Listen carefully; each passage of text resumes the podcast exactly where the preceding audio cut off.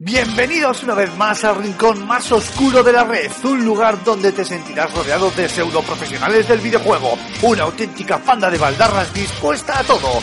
Agárrate los machos porque aquí y ahora comienza Level Up.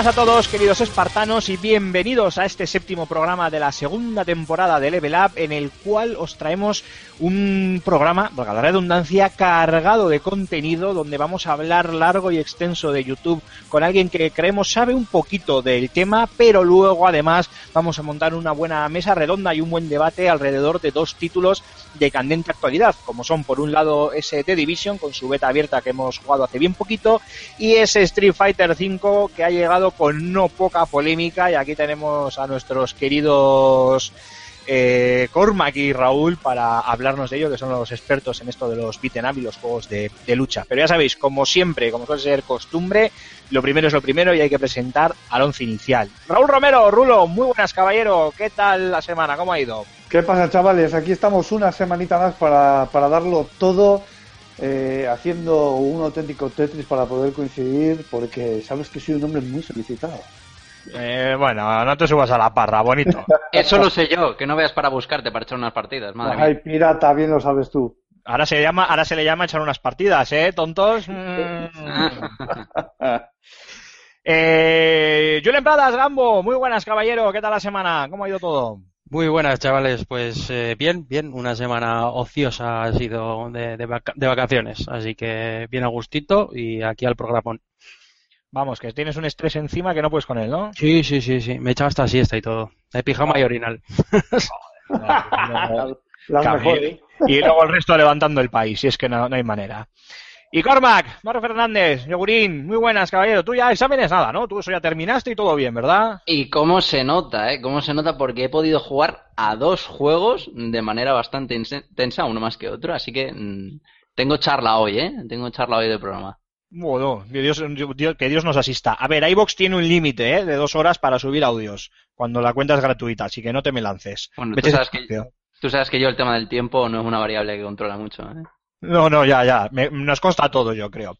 Y bueno, como decíamos en el sumario, vamos a hablar eh, largo y tendido de, YouTube. El, eh, bueno, la página web de vídeos que ya prácticamente se ha convertido en una, y sin prácticamente, se ha convertido en otra red social más y que desde luego tiene, pues bueno, eh, mucha miga y mucho hilo que desgranar a la hora de hablar de él. Eh, pero claro, para hablar de YouTube hace falta alguien que sepa un poquito del tema y para eso hemos traído hoy con nosotros a Alba Vidal, que muchos conoceréis mejor por Koala Rabioso. Alba, muy buenas. Lo primero, ¿cómo te llamamos? Alba, Koala.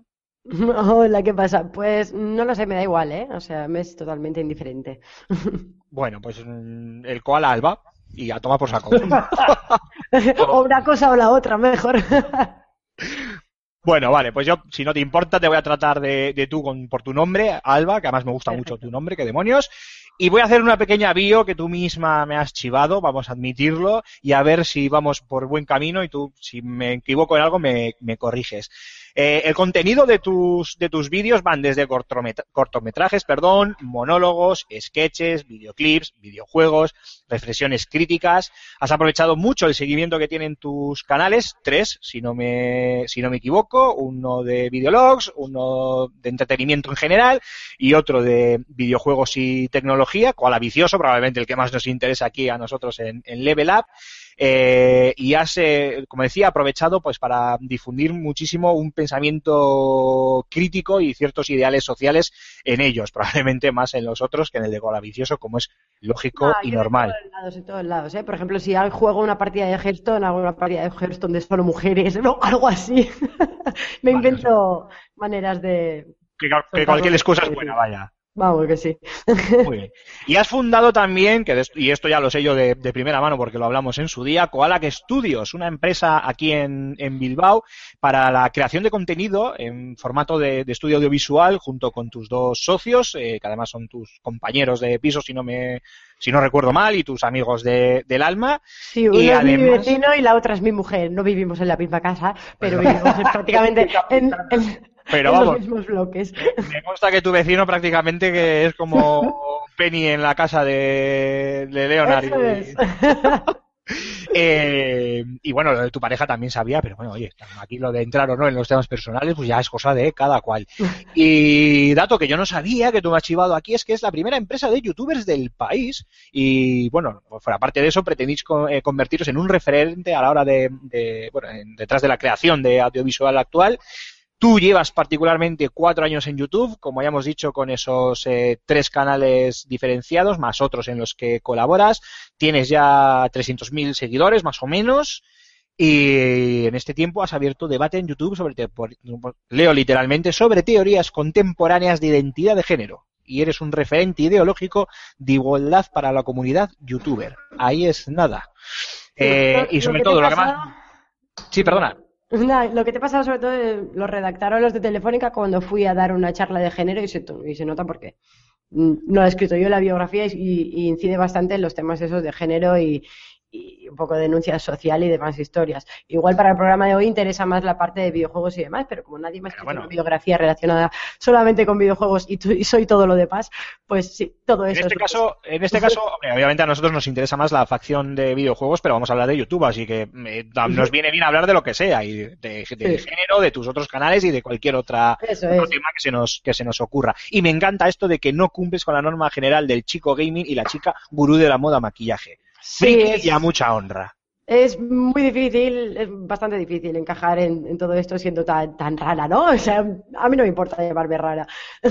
Porque, claro, si eres una chica y estás haciendo videojuegos, ya es súper extraño. Porque entre que mi público es mayormente son chicas y las chicas no ven a, no ven a gamers, a no ser que sean chicos y los idealicen. eh, a rollo cosificación, pues es que es un rollo un poco extraño, ¿no? Que te vean a ti porque te quieren ver a ti lo que haces y no por tu cuerpo ni por tu género, es bastante difícil. Y si además eres una tía que no hace ni maquillaje ni peluquería y hace más entretenimiento y ya no digamos si me pongo a, yo que sé, a jugar al FIFA o cosas así, es, es bastante difícil, pero bueno, yo creo que existimos y tenemos que dar mucha caña para, para normalizar que somos personas normales, todo el mundo, obviamente. Pues te entiendo perfectamente. Yo tuve que dejar de aparecer físicamente en mis vídeos porque el acoso de nuestras seguidoras era tal que mm, ya no podía más y dije, tengo que salir de los vídeos, tengo que salir de los vídeos. Bueno, bromas aparte. La primera pregunta es obligada y esta es de cajón de madera de pino. ¿Cuál es el secreto del éxito en esto de YouTube? Que nosotros para conseguir 100 suscriptores más tenemos que devanarnos los sesos en nuestro canal de FS Gamer. Yo no lo sé, siempre es una pregunta que la verdad que le hacen mucho y, siempre respondo que no tengo ni idea. Yo creo que lo que hay que intentar es ser auténtico, ser uno mismo y, y hacer esto porque te gusta, que es un poco la, no sé, la respuesta como de mis universo que dan todos los youtubers. Ay, sí, sé tú mismo y todo irá bien. No, es súper aleatorio y no tiene base científica ninguna. Eh, puedes optar, puedes tener varias opciones, puedes lamer muchos culos o puedes ir mucho a tu bola. Yo he decidido ir a mi bola y de esta manera crezco muchísimo, muchísimo, muchísimo más lento que si obviamente lamiera muchos culos, pero bueno, también es mi modo de ver el mundo y yo lo he preferido así. Pero yo creo que tienes que trabajar muchísimo. Yo trabajo muchísimas horas y eso, he gastado muchos años de mi vida a cambio de nada y ahora recién está empezando a dar Sus sus frutos. frutos. Por lo tanto, es que no sé, es más dedicación por amor al arte. Esto lo tienes que hacer por amor al arte porque si no te cansas al segundo día y ya no lo vuelves a hacer. O sea que la gente que yo creo que triunfa, entre comillas, es gente que le ha dedicado muchísimo tiempo. Habrá de todo, ¿eh? Pero bueno, yo cuento mi caso personal que es el que conozco. Pues hablando de tu caso personal, cuatro años en YouTube, tres canales eh, bien diferenciados. Colabora, además cada uno con una temática muy, muy específica. Colaboras en otros. Como decíamos, más de 300.000 seguidores. ¿Te abruman estas cifras? Al revés, eres eh, egoísta, quieres, en el buen sentido de la palabra, quieres más, mucho más. ¿Dónde crees que está tu techo? No, yo a mí me gusta crecer poco a poco. De hecho, cuando veo que crezco muy rápido me, me asusto porque cuando viene mucha gente de golpe no suele ser muy guay eso, porque viene pues gente muy no sé, no sé, no sé muy bien cómo explicarlo, como muy borrega, ¿no? Cuando viene mucha gente de golpe. Yo prefiero que vengan más de gota en gota y que si les gusta lo que hago se queden, eh, que no que venga mucha gente de golpe. Entonces muchas veces paro de hacer contenido, es como un problema que tengo, cuando me abrumo, paro de hacer contenido durante un periodo bastante largo y cuando me veo con ganas otra vez vuelvo. Pero no sé, a mí me gusta crecer, ya te digo, poquito a poco y no sé dónde está mi techo. Yo no- ni- nunca me he puesto techo, nunca me fijo tampoco en las cifras ni nada. Yo voy haciendo lo que a mí me gusta y todo lo que venga es bienvenido.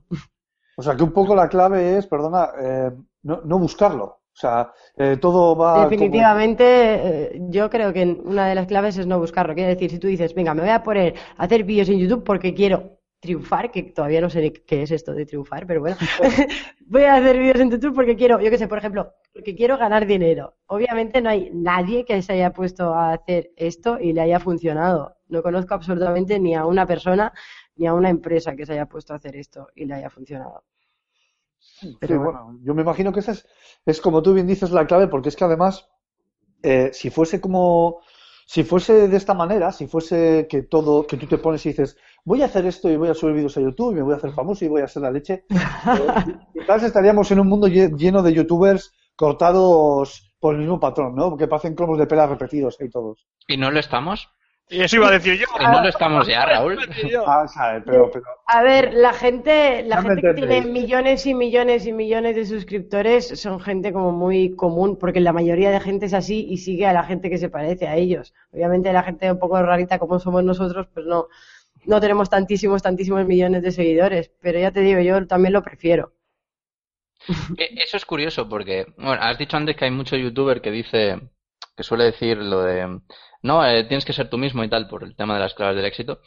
Pero hay también otros youtubers mm, de mm, cuantiosos, eh, cuantioso número de suscriptores que dice que, mm, bueno, que eso no son ellos mismos, Eso es todo mentira, o sea, sé- eso es totalmente mentira. Son ellos mismos, eh, pueden intentar vender que son un personaje, intentar amparar toda la mierda que hacen detrás de su personaje, pero desde luego no, los que estamos dentro del gremio, por decirlo de alguna manera, sabemos perfectamente que no son un personaje y, y todo lo que hacen no es justificable absolutamente de ningún modo. Allá ellos con su conciencia y sus valores, pero no, de ningún modo es real ni verdad eso, o sea que Oye, que nos la cuelen.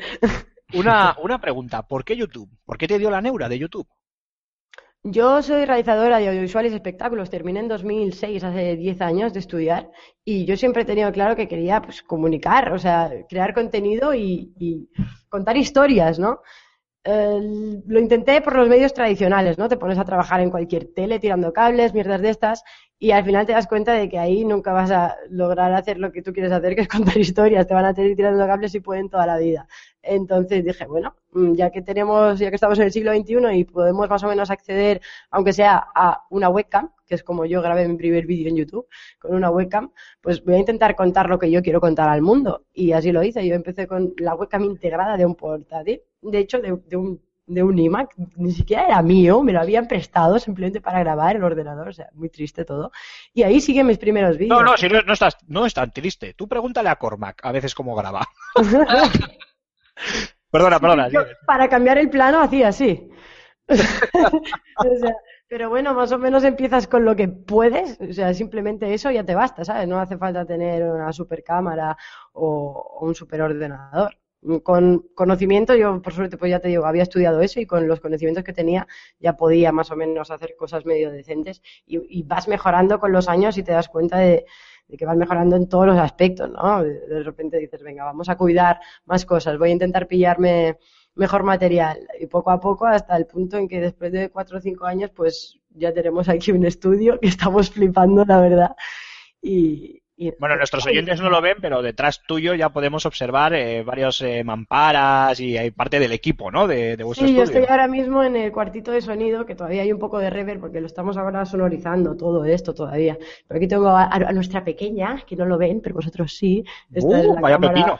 Esto es un pepino, pero un pepinazo. Entonces, claro, ahora ya puedes volar, ¿sabes? Dices, venga, quiero hacer un traveling porque lo quiero meter en un corto que va a ir sobre tal cosa y ahora sí que cualquier cosa que te imagines la puedes llevar a cabo y eso es increíble, increíble. Ojalá alguien con siete años me hubiera cogido y me hubiera dicho, joder, cuando tengas 28 que tengo ahora, realmente podrás hacer lo que te imagines. Eso es muy guay.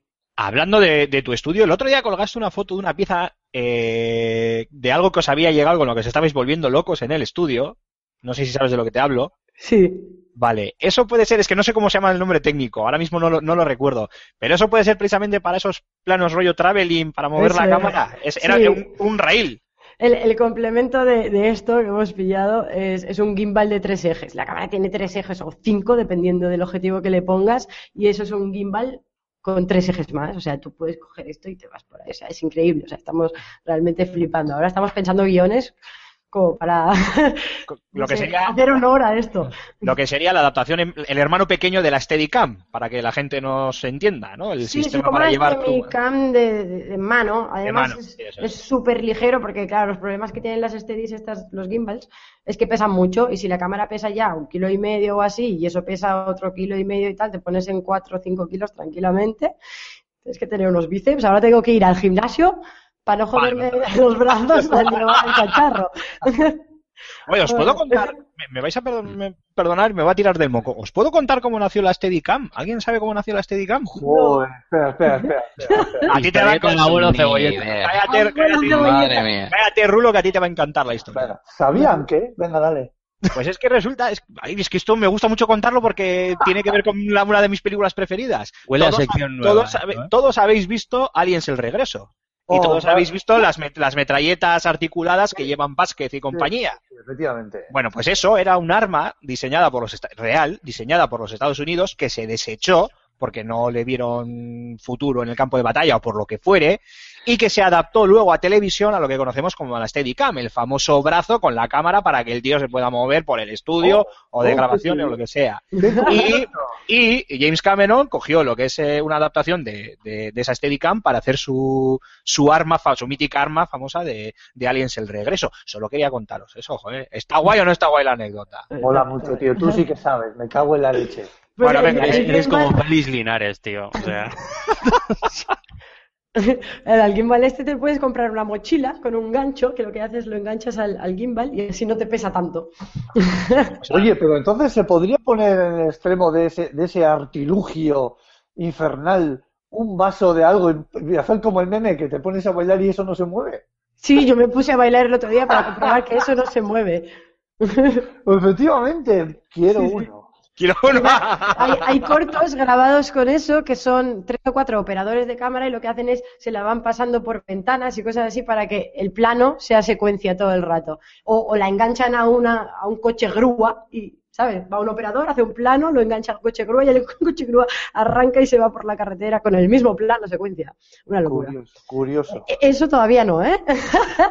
Pero, Pero todo llegará, todo llegará. todo llega. Oye, Raúl os pone el coche, no hay problema, ¿eh? si necesitáis. Y la grúa. Vamos a ver, vamos a ver, nos estamos yendo un poco de madre. Sí. Yo quería, yo quería hacerte una pregunta acerca de, de Koalak Studios, porque es bastante, bueno, me llama bastante la atención de que sea la, la primera empresa, ¿no? De youtubers de, de- del país.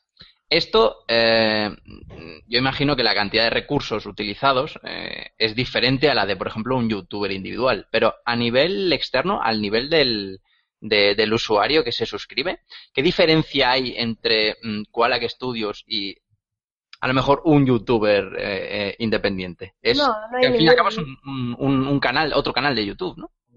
Ah, bueno, nosotros todavía no hemos empezado a subir eh, contenido a Koalak Studios y si lo hacemos será en plan más tipo, no sé, más contenido en plan... Se ha cortado el audio. Sí. Hemos perdido el audio. Me cago en la. Hemos perdido, hemos perdido a Koalak. Al final, al final va a ser que sí que soy gafe, ¿eh? O sea, Sí, sí. Mira, se ha tirado el cable y lo ha desconectado. no. Nos enseña el USB, ¿no? Vimos. No hay audio. Nos está enseñando el USB. Jo, es que no, no se puede tener ese brío. No se puede tener porque te pones a tirar el cable, el cable y al final te quedas solo. Es que no puede ser. Enchúfale ahí apaga, enciende el router, Reiniciar.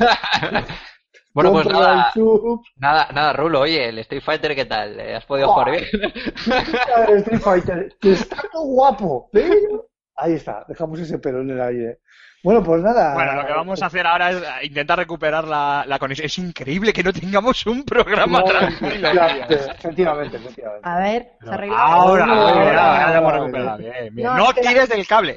No, no, no, a ver, os explico. A veces lo que pasa es que el jet, el- Ah, ya no, pasado, a ver. Te hemos vuelto a perder. Me encanta, me encanta. Habla. No, se toca el micro.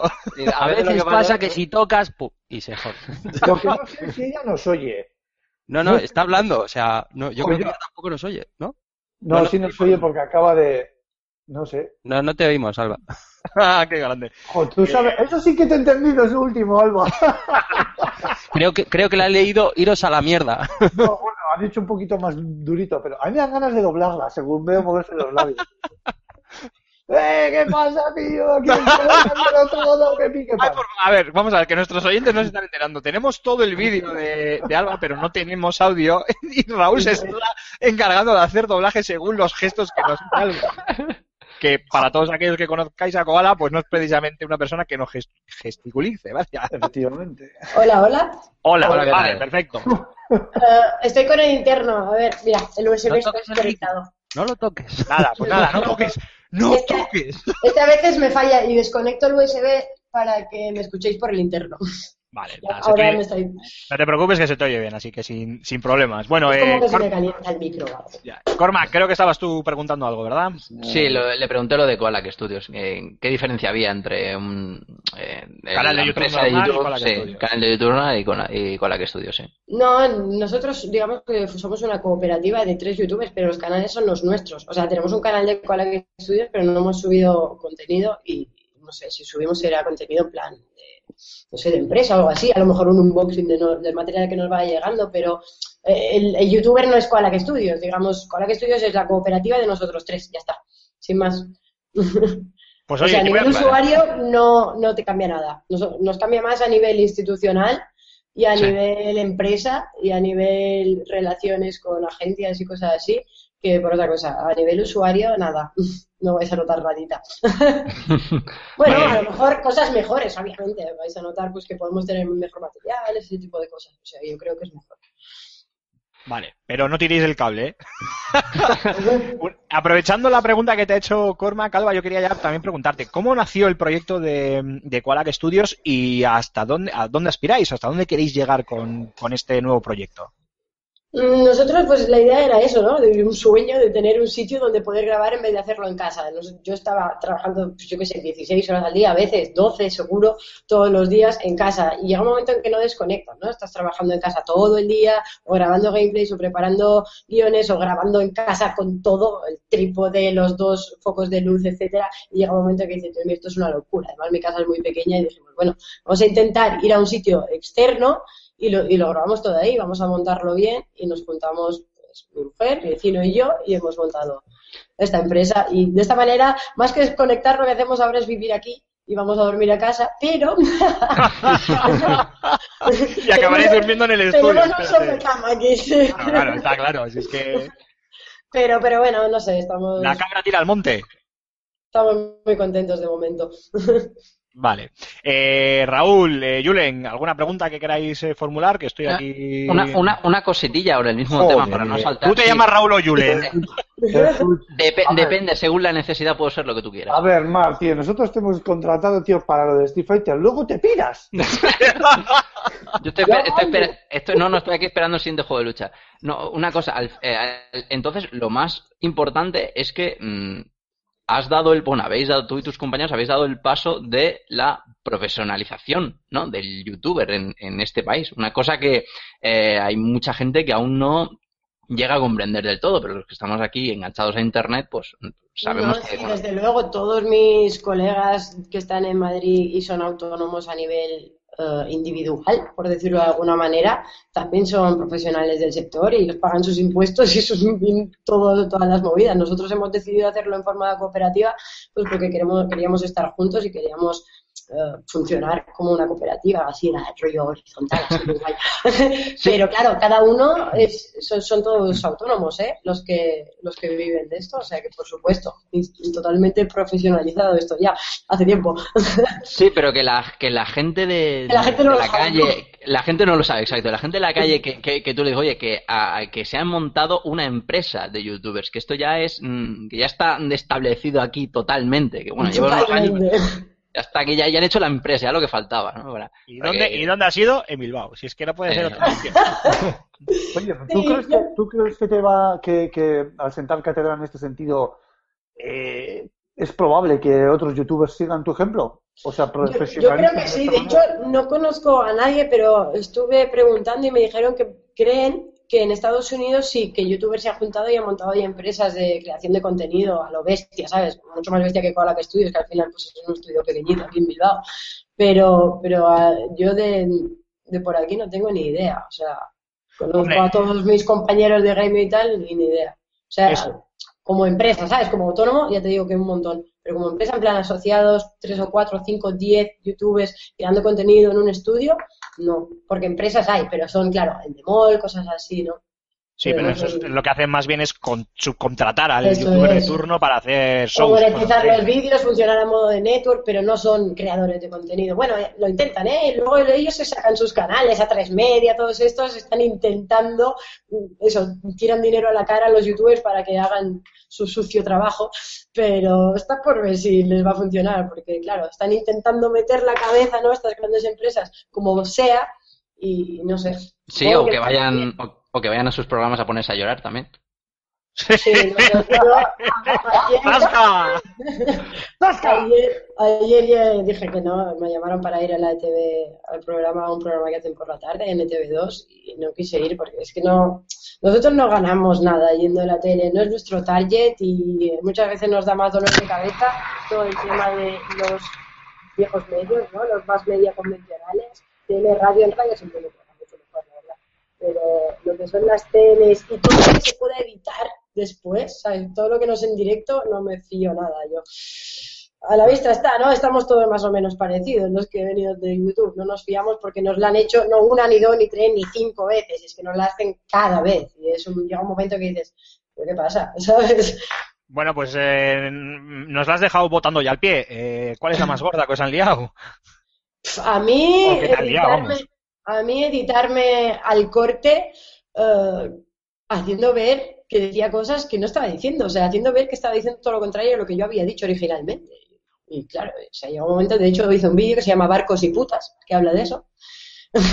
Ah, y, este- de, y de cómo y de cómo juegan con, con eso. Es que no sé qué intentan ganar. Supongo que ellos intentan crear más salseo y más eh, polémicas y cosas para ganar más visita y más dinero. Pues que a nosotros esto, o por lo menos a mí, ni me va ni me viene y no, no quiero tener nada que ver con eso. A ver, es muy fácil además sacar de contexto las palabras y estirarlas, eso está claro. Sí, sí. Más de una vez. Entonces, claro, luego tienes que salir un poco pues a defenderte y ya es una liada de la leche. Claro, y no, no tiene sentido. Llega un momento que dices, pues no, mira, si quiero decir algo lo cuento en mi canal, que es lo que dijo Rubius. Sí, además las mismas palabras. Exacto. Además piensa que eh, le robáis televidentes a, a la propia televisión. Así No que creo, ¿eh? Es que no, no, no compartimos target, o sea, no sé. Quizás Hombre. sea futuro este, así, de esta manera. ni- eh. niños, ¿no? Niños que pasen de, de, de ver dibujitos a que se pongan a ver YouTube. Pero los niños ya no consumen la tele porque la tele es una mierda, no porque el contenido, no porque el contenido en internet sea mejor. Sí, porque dejar de ver, dejar de ver la mierda que da la tele para ver a ciertos youtubers, no voy a dar nombres, pero vamos, todos sabemos de quién hablo. Sí, sí. es como todo, hay de todo en esta vida, sí. Claro, es- Quiero es decir, como- lo- la- los jóvenes de hoy en día lo que quieren es ver gente auténtica, en la tele no la hay, lo que quieren es ver eh, gente con la cual se puedan identificar y sobre todo quieren poder ver el contenido que ellos quieren ver cuando ellos lo quieren ver. Y todas esas cosas la tele no se lo puede ofrecer y por eso no ven la tele. Sin más, que no es culpa nuestra, yo no tengo ninguna guerra contra lo- la tele ni nada parecido. Yo he ido varias veces ahí y a veces me tratan bien, a veces me tratan mal. Últimamente intento más o menos eh, pactar algo con ellos, es decir, yo les digo, sí, muy bien, puedo ir a tu programa y todo lo que tú quieras, pero con una serie de condiciones. en plan, mira, lo voy a grabar todo yo también, en todo momento, si, te- si me hacéis alguna guarrada os voy a llevar a juicio, si tal cual, o sea... Estamos en plan negra chunga todos los youtubers ya. No nos fiamos de nadie, mucho menos de, de- ¿Tú, de- tú crees que esto de YouTube puede, puede ser como una especie de burbuja que se esté empezando a hinchar, a hinchar, en algún momento explotará de alguna manera? Mm, no lo sé, yo creo que de hecho todavía es una burbuja muy pequeña, o sea, si en comparación con Francia, Estados Unidos o Inglaterra, lo que pasa es que la gente tiene todavía que aprender mucho de, todo esto, ¿no? De lo que está pasando. Las empresas pues, ya lo están viendo más claro, las teles le tienen miedo, mm, la gente en la calle pues habrá quien les guste y habrá quien no lo pueda soportar, pues como en todos lados, pero eh, es un proceso, al final es evolución. Julen, manifiéstate. Yo sí, sí, estoy aquí, estoy a la escucha, joder. Ah, bien, bien. No, yo, a ver, yo soy muy, po- soy, soy muy profano en el tema, entonces estoy aquí con, Con lápiz y papel. con lápiz y papel, sí, sí. No, a ver, hacer una pregunta de, de, de algo que no, que no controlo, no domino, pues, pues bueno, pues es, es complicado. Eh, me surgen preguntas como, como antes te referías a, a la empresa que habéis creado como, como Koala Studios. Eh, no sé si tenéis eh, la idea de, expandirlo hacia otros youtubers, no sé, hacer una especie de sociedad general de autores a, lo loco. Es que estamos súper desprotegidos los youtubers en general. Lo que pasa es que los creadores de contenido, digamos que nos monetizan los vídeos las networks, que suelen ser grandes empresas, tipo Machinima, Endemol, uh, Divimove, que es alemana. Y claro, ellos te ponen el contrato y en el contrato solo están sus condiciones. Y eso está siendo un problema, porque nosotros no ponemos condiciones de nada, ellos son los que se llevan una parte sin hacer nada más que poner los anuncios en nuestros canales y poco más, por no decir nada. Y, y claro, es que llega un momento en que no tenemos sindicato, no tenemos nada, es que no tenemos nada, estamos aquí en plan, ¿quién sois? No sé, gente rarita, ¿no? Los raritos estos de, de, de, de YouTube. O sea, entonces el Y- primer paso sería buscar una, regular, una regulación eh, Sí, laboral pero como tal. lo veo tan lejos. Tú imagínate, tú te vas a Hacienda, no saben en qué epígrafe meterte, no saben lo que eres. Nosotros ahora estamos... esta- Rivera, estamos que se lo Sánchez. es- claro, es que no, ni siquiera tienen metidos cosas de hace 10 años como para que, o sea, hasta que metan todo esto de Internet, yo creo que van a pasar todavía muchísimos años más. Ojalá, pero... Como siempre, España, tío, país de pandereta en ese sentido. Oiga, ¿qué es, qué es usted? ¿Youtuber? O sea, ¿Cómo se, Es cómo que se encima el, el término youtuber que da como grimita y Bueno, todo, pero ¿no? quizás esto de youtuber sea un estigma que cueste quitarse, como lo friki, ¿no? Lo friki ahora parece que se está empezando a ver como algo eh, de la cultura popular, algo normal, ¿no? Sí, algo que Antes todo de- el mundo, todo el mundo. Antes, antes la gente decía, yo soy un Sí, pero eso es, pero eso es Lo gracias. eh, ojo, eso es gracias a Big Bang Theory. Hasta que no sacan una serie de youtubers a lo Big Bang Theory, no, o sea, no va a haber tu tía, ya verás. Pues en ese sentido, los youtubers son los que tienen la grandísima responsabilidad de, de poder arrojar luz a ese cliché, ¿no? Bueno, Sí, a ver, youtuber realmente yo creo que simplemente significa persona que sube vídeos a YouTube. Entonces hay tanta variedad, desde una señora que enseña la compra, que las hay en YouTube. qué grande, Y qué es- grande. Y eso es una youtuber. Si sube su contenido a internet, o sea, YouTube, lo siento, pero es una youtuber. A desde un tío que llama a sus fans y les manda a comerle la polla, eso también es un youtuber. Tienen que ver alguno de los dos, tiene que ver algo conmigo. No, y por eso el término youtuber no es que sea muy de mi, de mi agrado. Pero claro, somos youtubers. O sea, a, la vista de la gente de la calle, pues somos todos youtubers. Pues. Bueno, a ver, eh, por ir cerrando un poco el, el guion que teníamos establecido y del que nos hemos Sí, desviado. no hemos hablado nada de videojuegos. ¿Qué pasa aquí? Ah, cierto, cierto. Oye, eh, pero antes que antes de nada, yo creo que fue contigo en el Fan and Sirius, el último, el último Fan and Sirius en la gala, cuando estuvimos hablando de cómo, eh, además creo que era un concepto que tú me lo dijiste, creo, eh, creo recordar, igual me equivoco, cómo YouTube se había convertido en una red social más. ¿Varía, eh, ¿Esto hace variar la forma de interactuar con, con nuestros seguidores en nuestros canales a la hora de crear eh, contenido o de, o, bueno, de ofrecerlo a nuestros, a nuestros suscriptores? Claro, no es lo mismo, por ejemplo, hacer un cortometraje que le estás contando una, una historia a tu audiencia, pero digamos que no rompes la cuarta pared, no le estás hablando a ellos directamente, no hay un feedback o sea, más allá de los comentarios que ellos puedan dejar. Pero sin embargo, YouTube tal y como está pensado ahora mismo es, es una red social, ¿no? Likes, dislikes, comentarios que te pueden suscribir, seguir de forma asidua. Luego, pues tenemos todas las otras redes sociales que complementan esa, pero digamos que esa es la gorda. Y lo guay precisamente de YouTube es ese feedback, ¿no? Poder contar algo a alguien y que sepas que alguien te está escuchando. Y bueno, eh, ya centrándonos en lo que es Koala Vicioso, el, canal específico de, mm, de videojuegos, eh, la primera pregunta, por lo menos para mí, es también obligada y es ¿por qué esa distinción entre los tres canales? ¿Y por qué Koala Vicioso? Por bloqueos mentales míos, sobre todo. o sea, perfecto. cuando- mi primer canal de los que están tres ahora, el, el primero con el que empecé es ahora Koala Blogs, que en su momento no sé cómo se llamaba, pero ahora es Koala Blogs porque es donde cuelgo todos los días, pues, Voy colgando cosas. O saco un tema polémico lo que sea y hablo de él. Normalmente ahora lo que estoy grabando, porque no tengo tiempo para más, son los dailies, que es lo que hacemos todos los días. Pues nos vamos a un evento de tal, no sé qué, lo grabamos para aquí, para allá, ahora un concierto, todo eso. Y, y claro, ese canal se ha quedado para eso, porque el canal, digamos, más ficción, más currado, o sea, los vídeos a mí a lo mejor me llevan dos semanas, un mes de curro, algunos de ellos. Entonces, todo ese contenido lo voy subiendo a Koala Rabioso, que digamos es como mi canal principal.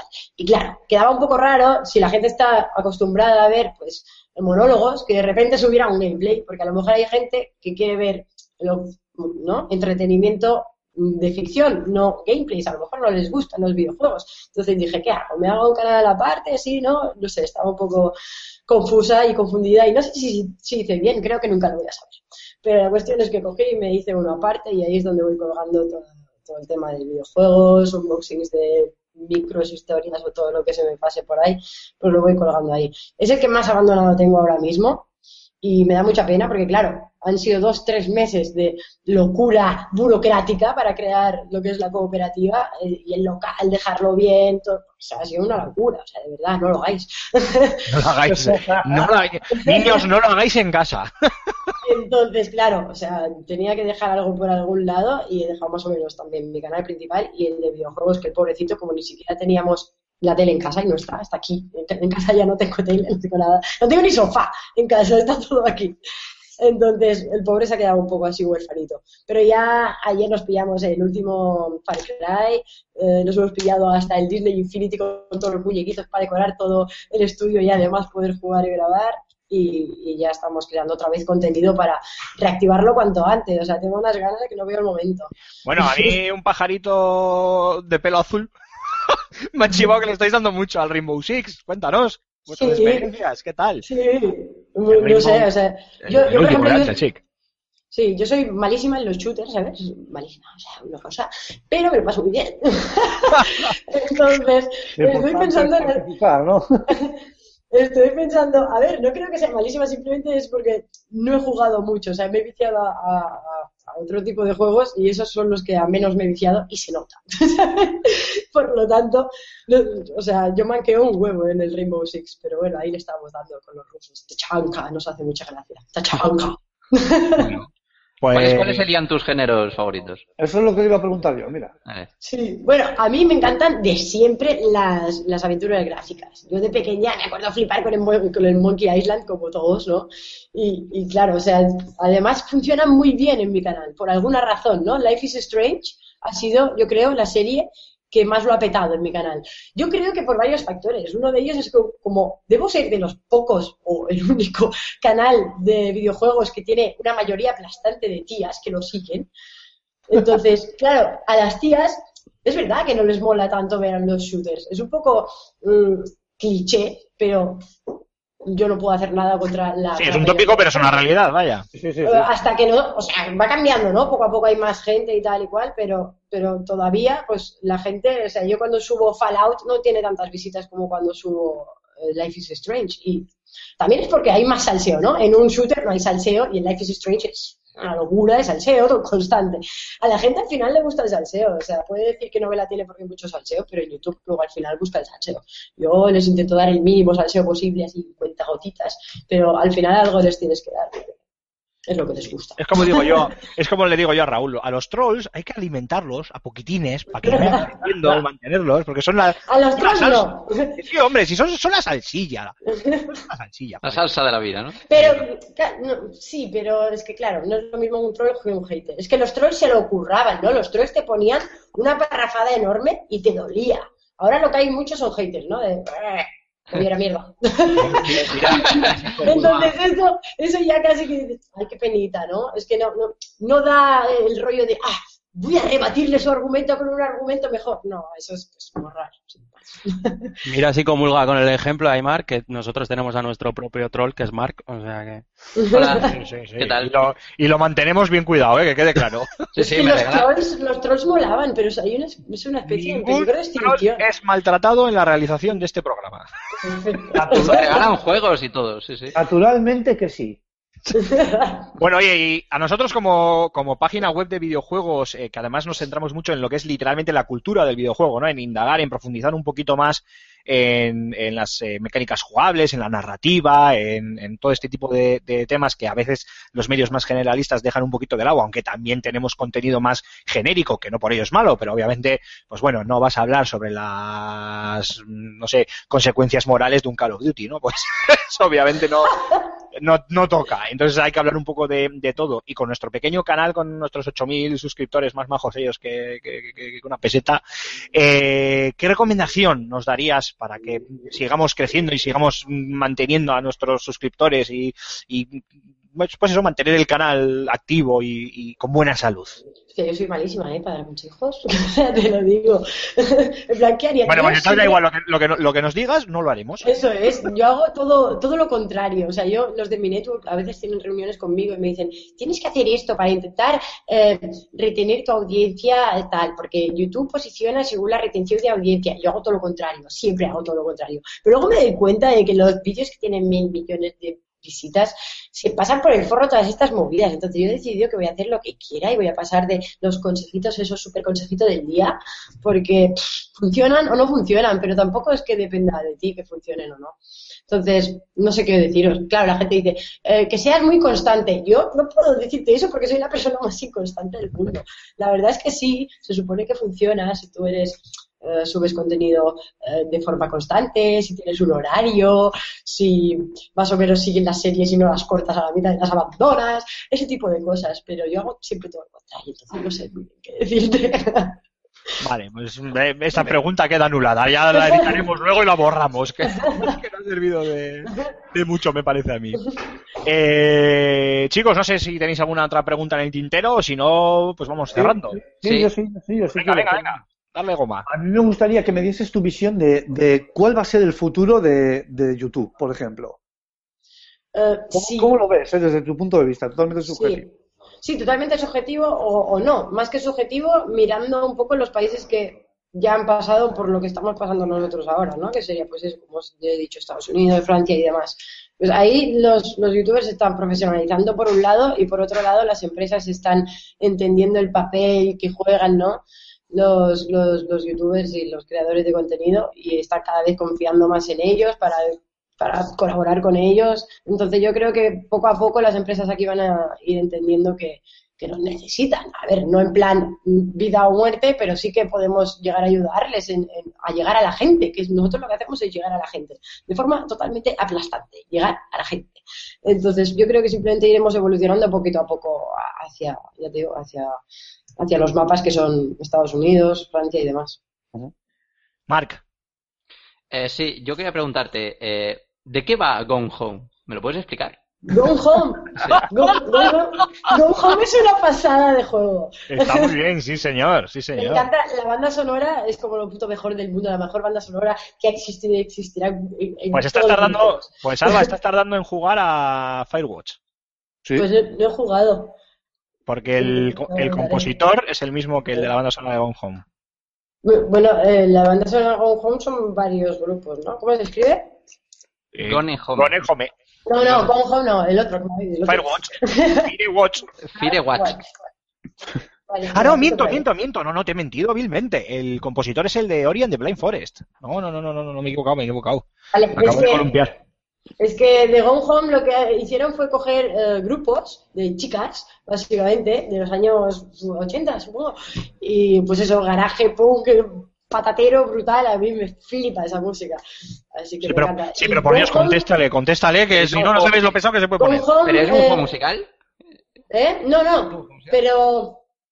Bueno, en parte sí. Es, es de una tía que llega, que llega a una casa abandonada y es donde se supone que viven sus padres, como ella la pilla de viaje, pues eh, no conoce la casa y tiene que investigar qué es lo que ha pasado con su, su hermana y sus padres que no están en casa por alguna razón.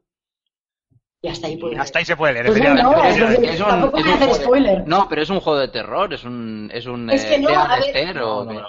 No. Para No, no, nada. Lo- parece la estética al principio, porque claro, es una mansión abandonada que está a oscuras y tú tienes una luz y dices, pero no hay ningún susto en todo el rato. Es una historia. Te va contando la historia poquito a poco según vas descubriendo objetos en la casa. Es que ni siquiera hay personajes. O sea, hay personajes, pero te los cuentan, no los ves. Es muy Mira, bien. Habíamos hablado de un juego. ¿eh? Bueno, pues eh, Alba, si te parece, vamos a cerrar con una última pregunta que teníamos aquí guardadita, que es de las últimas del guion, que es eh, un, topicazo de las preguntas, pero bueno, eh, ¿qué es lo que más adoras de YouTube y de las redes sociales y qué es lo que más odias? Mm, Lo que más adoro es poder decir lo que quiero, ¿no? Bueno, teniendo en cuenta la ley mordaza, ¿no? Que cada vez me corto más en lo que digo. Pero poco poder vomitar mi diarrea mental al mundo y que la gente lo acoja. Está quedando muy raro. Pero sí. Y, y lo que más odio. No odio muchas cosas. Es que antes odiaba más cosas. Ahora soy como menos rabioso, no sé por qué. Con el tiempo he aprendido a ser menos rabiosa. Al principio me molestaba. ahora eres koala, koala comedido. No, a ver, me siguen molestando mu- muchas cosas, pero no son las redes sociales lo que me molesta, es la gente. ¿Veis? Ya me ha Vale. salido el rabioso. Eso es sociopatía. Y Yo también la tengo, ¿eh? ¿Por qué koala, por cierto? Porque yo puedo ser muy adorable.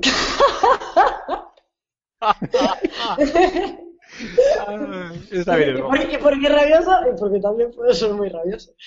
Bueno, que sepas que cuando llamemos a Luis Castillo, que no sé si, si te acordarás de él, a nuestro amigo de Glove One, Ay, sí, me acuerdo un montón de él. Tengo que escribir a este hombre. el, el famoso guante rabioso, Dios mío, ¿cuál- tenemos anécdotas con esto. Sí, sí.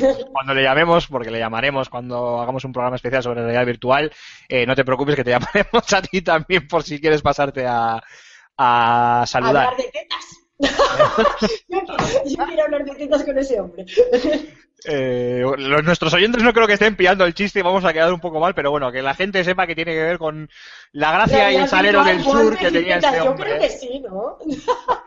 Y era la gracia del salero de este hombre del sur que la verdad es que nos hizo pasar una noche bastante, bastante divertida y bueno, eso yo creo que lo puso con su compañero mejor que, que nadie. Eh, Alba, te voy a pedir que te quedes un minutito más con nosotros porque vamos a cambiar el, el formato del guion. Normalmente para el final dejamos el rincón del oyente, pero resulta que esta semana eh, las preguntas que nos han llegado nos han llegado directamente para ti, así que no podemos eh, despedirte sin obviamente pasarte las, las preguntas de nuestros queridos oyentes. Así que nos vamos a ir a un primer descanso musical y volvemos ahora mismo con ese rincón del oyente y con esas preguntas para ti. Que no se mueva nadie, que paso lista.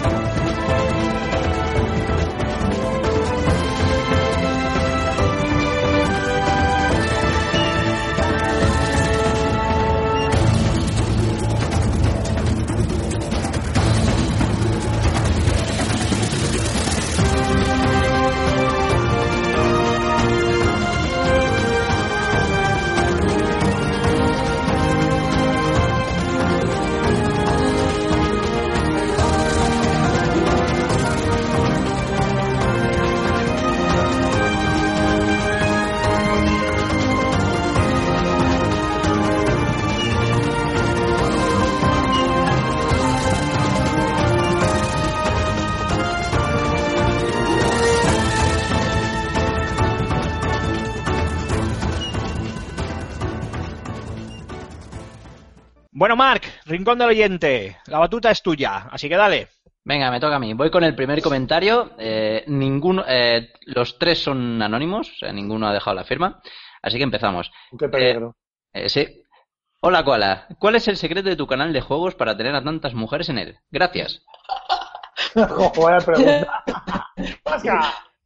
Eh, no lo sé, yo creo que porque soy una mujer y las mujeres siguen a mujeres y los chicos siguen a chicos, pero no sé muy bien por qué lo hacen. Pero también, además, como soy boyera, pues la gente, los machitos tienen como miedo, yo creo, a ver mujeres que directamente son abiertamente homosexuales, o por lo menos eso dejan entrever, ¿no? Entonces, por alguna razón, esas condiciones han juntado a un 80% de mujeres en mi canal, que yo no conozco a nadie que tenga este porcentaje. Es aplastante. Los, los tíos heterosexuales me envidian. Yo te, puedo, yo te puedo decir que a nivel de, a nivel de cifras, eh, nosotros somos un canal totalmente neutral, quiero decir, no estamos todo el día hablando de, y que se me entienda lo que quiero decir, de juegos para chicos y que todo Ya, ya, ya. el mundo y nuestros oyentes sepan que estoy haciendo las comillas con los dedos. O sea, no estamos todo el día con series sobre, yo que sé, Call of Duty, Battlefields y cosas de estas, o Gears of War, o yo que sé. Y eso que conozco un montón de chicas que juegan a esos títulos que acabo de decir. Y todavía no hace más una- que unas cuantas semanas tuvimos a Ana Olivera Sanuco aquí con nosotros, que lleva 18 años metiéndole cizaña al, al Counter-Strike. Pero bueno, dentro de ese tópico que antes comentábamos contigo, eh, Alba, que nosotros nos consideramos un canal neutral y de nuestros 8.000 suscriptores, solo el 4, cuatro y medio, 5%. ¡Cuatro! ¿Qué dices? ¡Qué fuerte! Cuatro está y, me- medio, 5%. No, no, no hay más. Todo lo demás eh, es género masculino. y tampoco sabemos, y obviamente no sabemos el porqué, claro. Y yo pensaba que el mío era aplastante, ese sí que es aplastante, pero, pero aplastante por un gran pepino. Pero bueno, ya nos contarás tu secreto para ver cómo podemos atraer más a, a las mujeres a nuestro, a nuestro canal. Que coño, que aquí hay contenido para, para todos y para todas. Sí, no sé, a Eh, ver, yo creo que las chicas que son así súper femeninas, la parte masculina que les ven, a lo mejor les ven porque son guapas. A ver, el humano es bastante básico para estas cosas a veces. Entonces, claro, como yo no soy especialmente femenina, pues digamos que ese público no. No, directamente no. Directamente no, es decir, no, punto. Además, va con un punto detrás. Que- Pues será que no somos muy, muy guapos.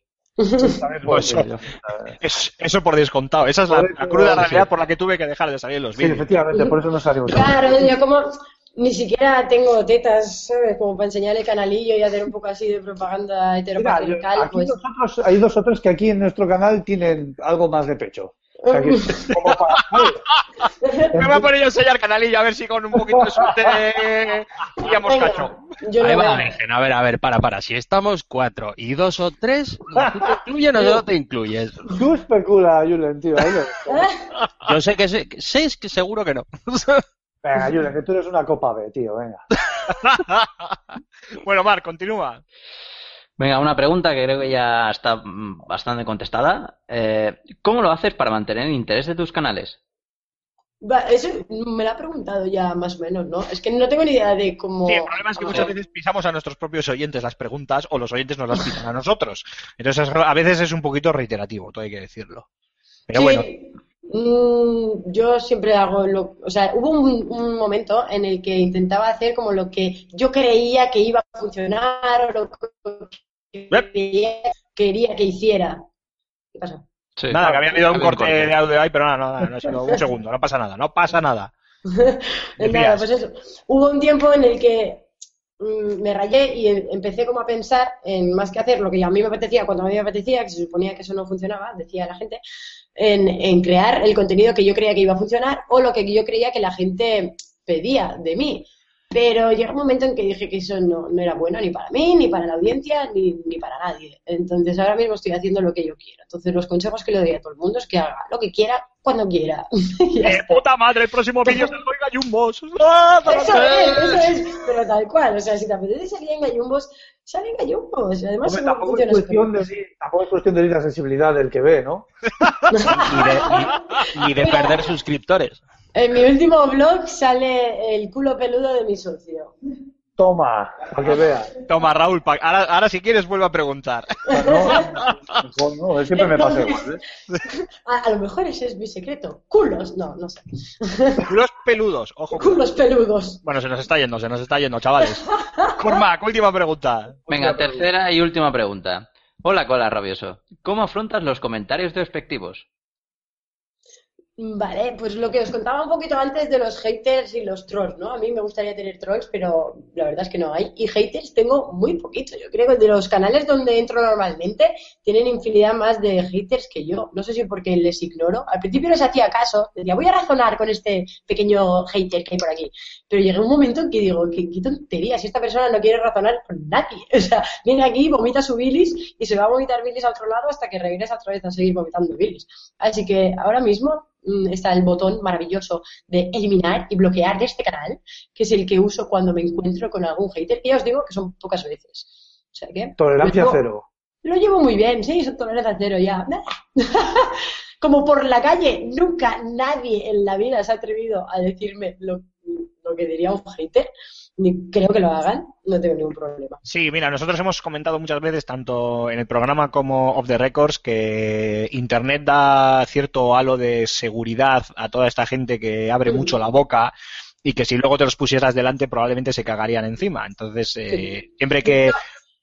Yo sé que yo no tengo ni media hostia y no impongo nada, pero, pero no, no, no lo hacen porque No, pero a veces es- simplemente por el, por el propio hecho del enfrentamiento. Sí, no, no, no se trata de que nadie vaya a reventar a hostias a nadie.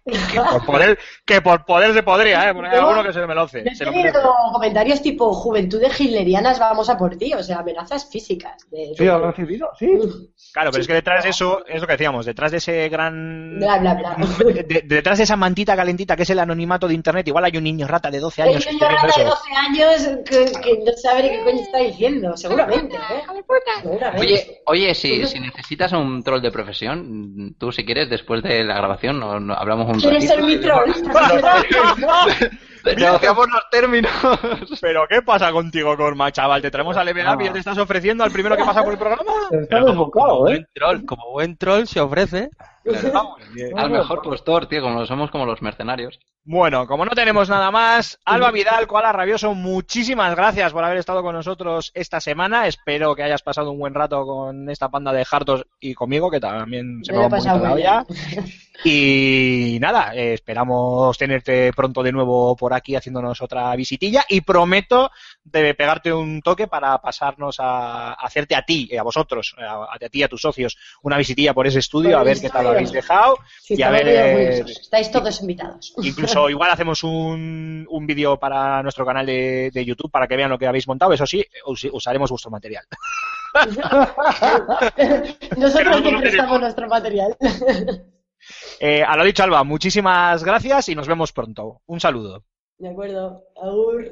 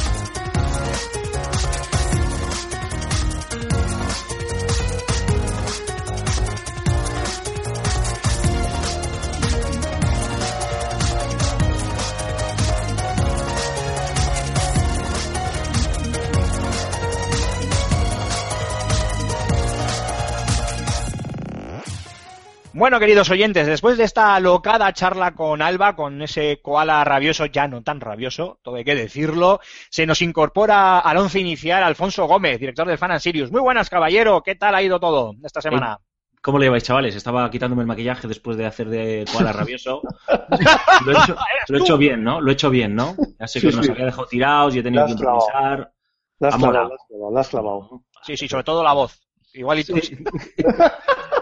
Oye, me alegro de. Me, fastidia haberme perdido la, entrevista, así que nada, solo queda escucharla en diferido.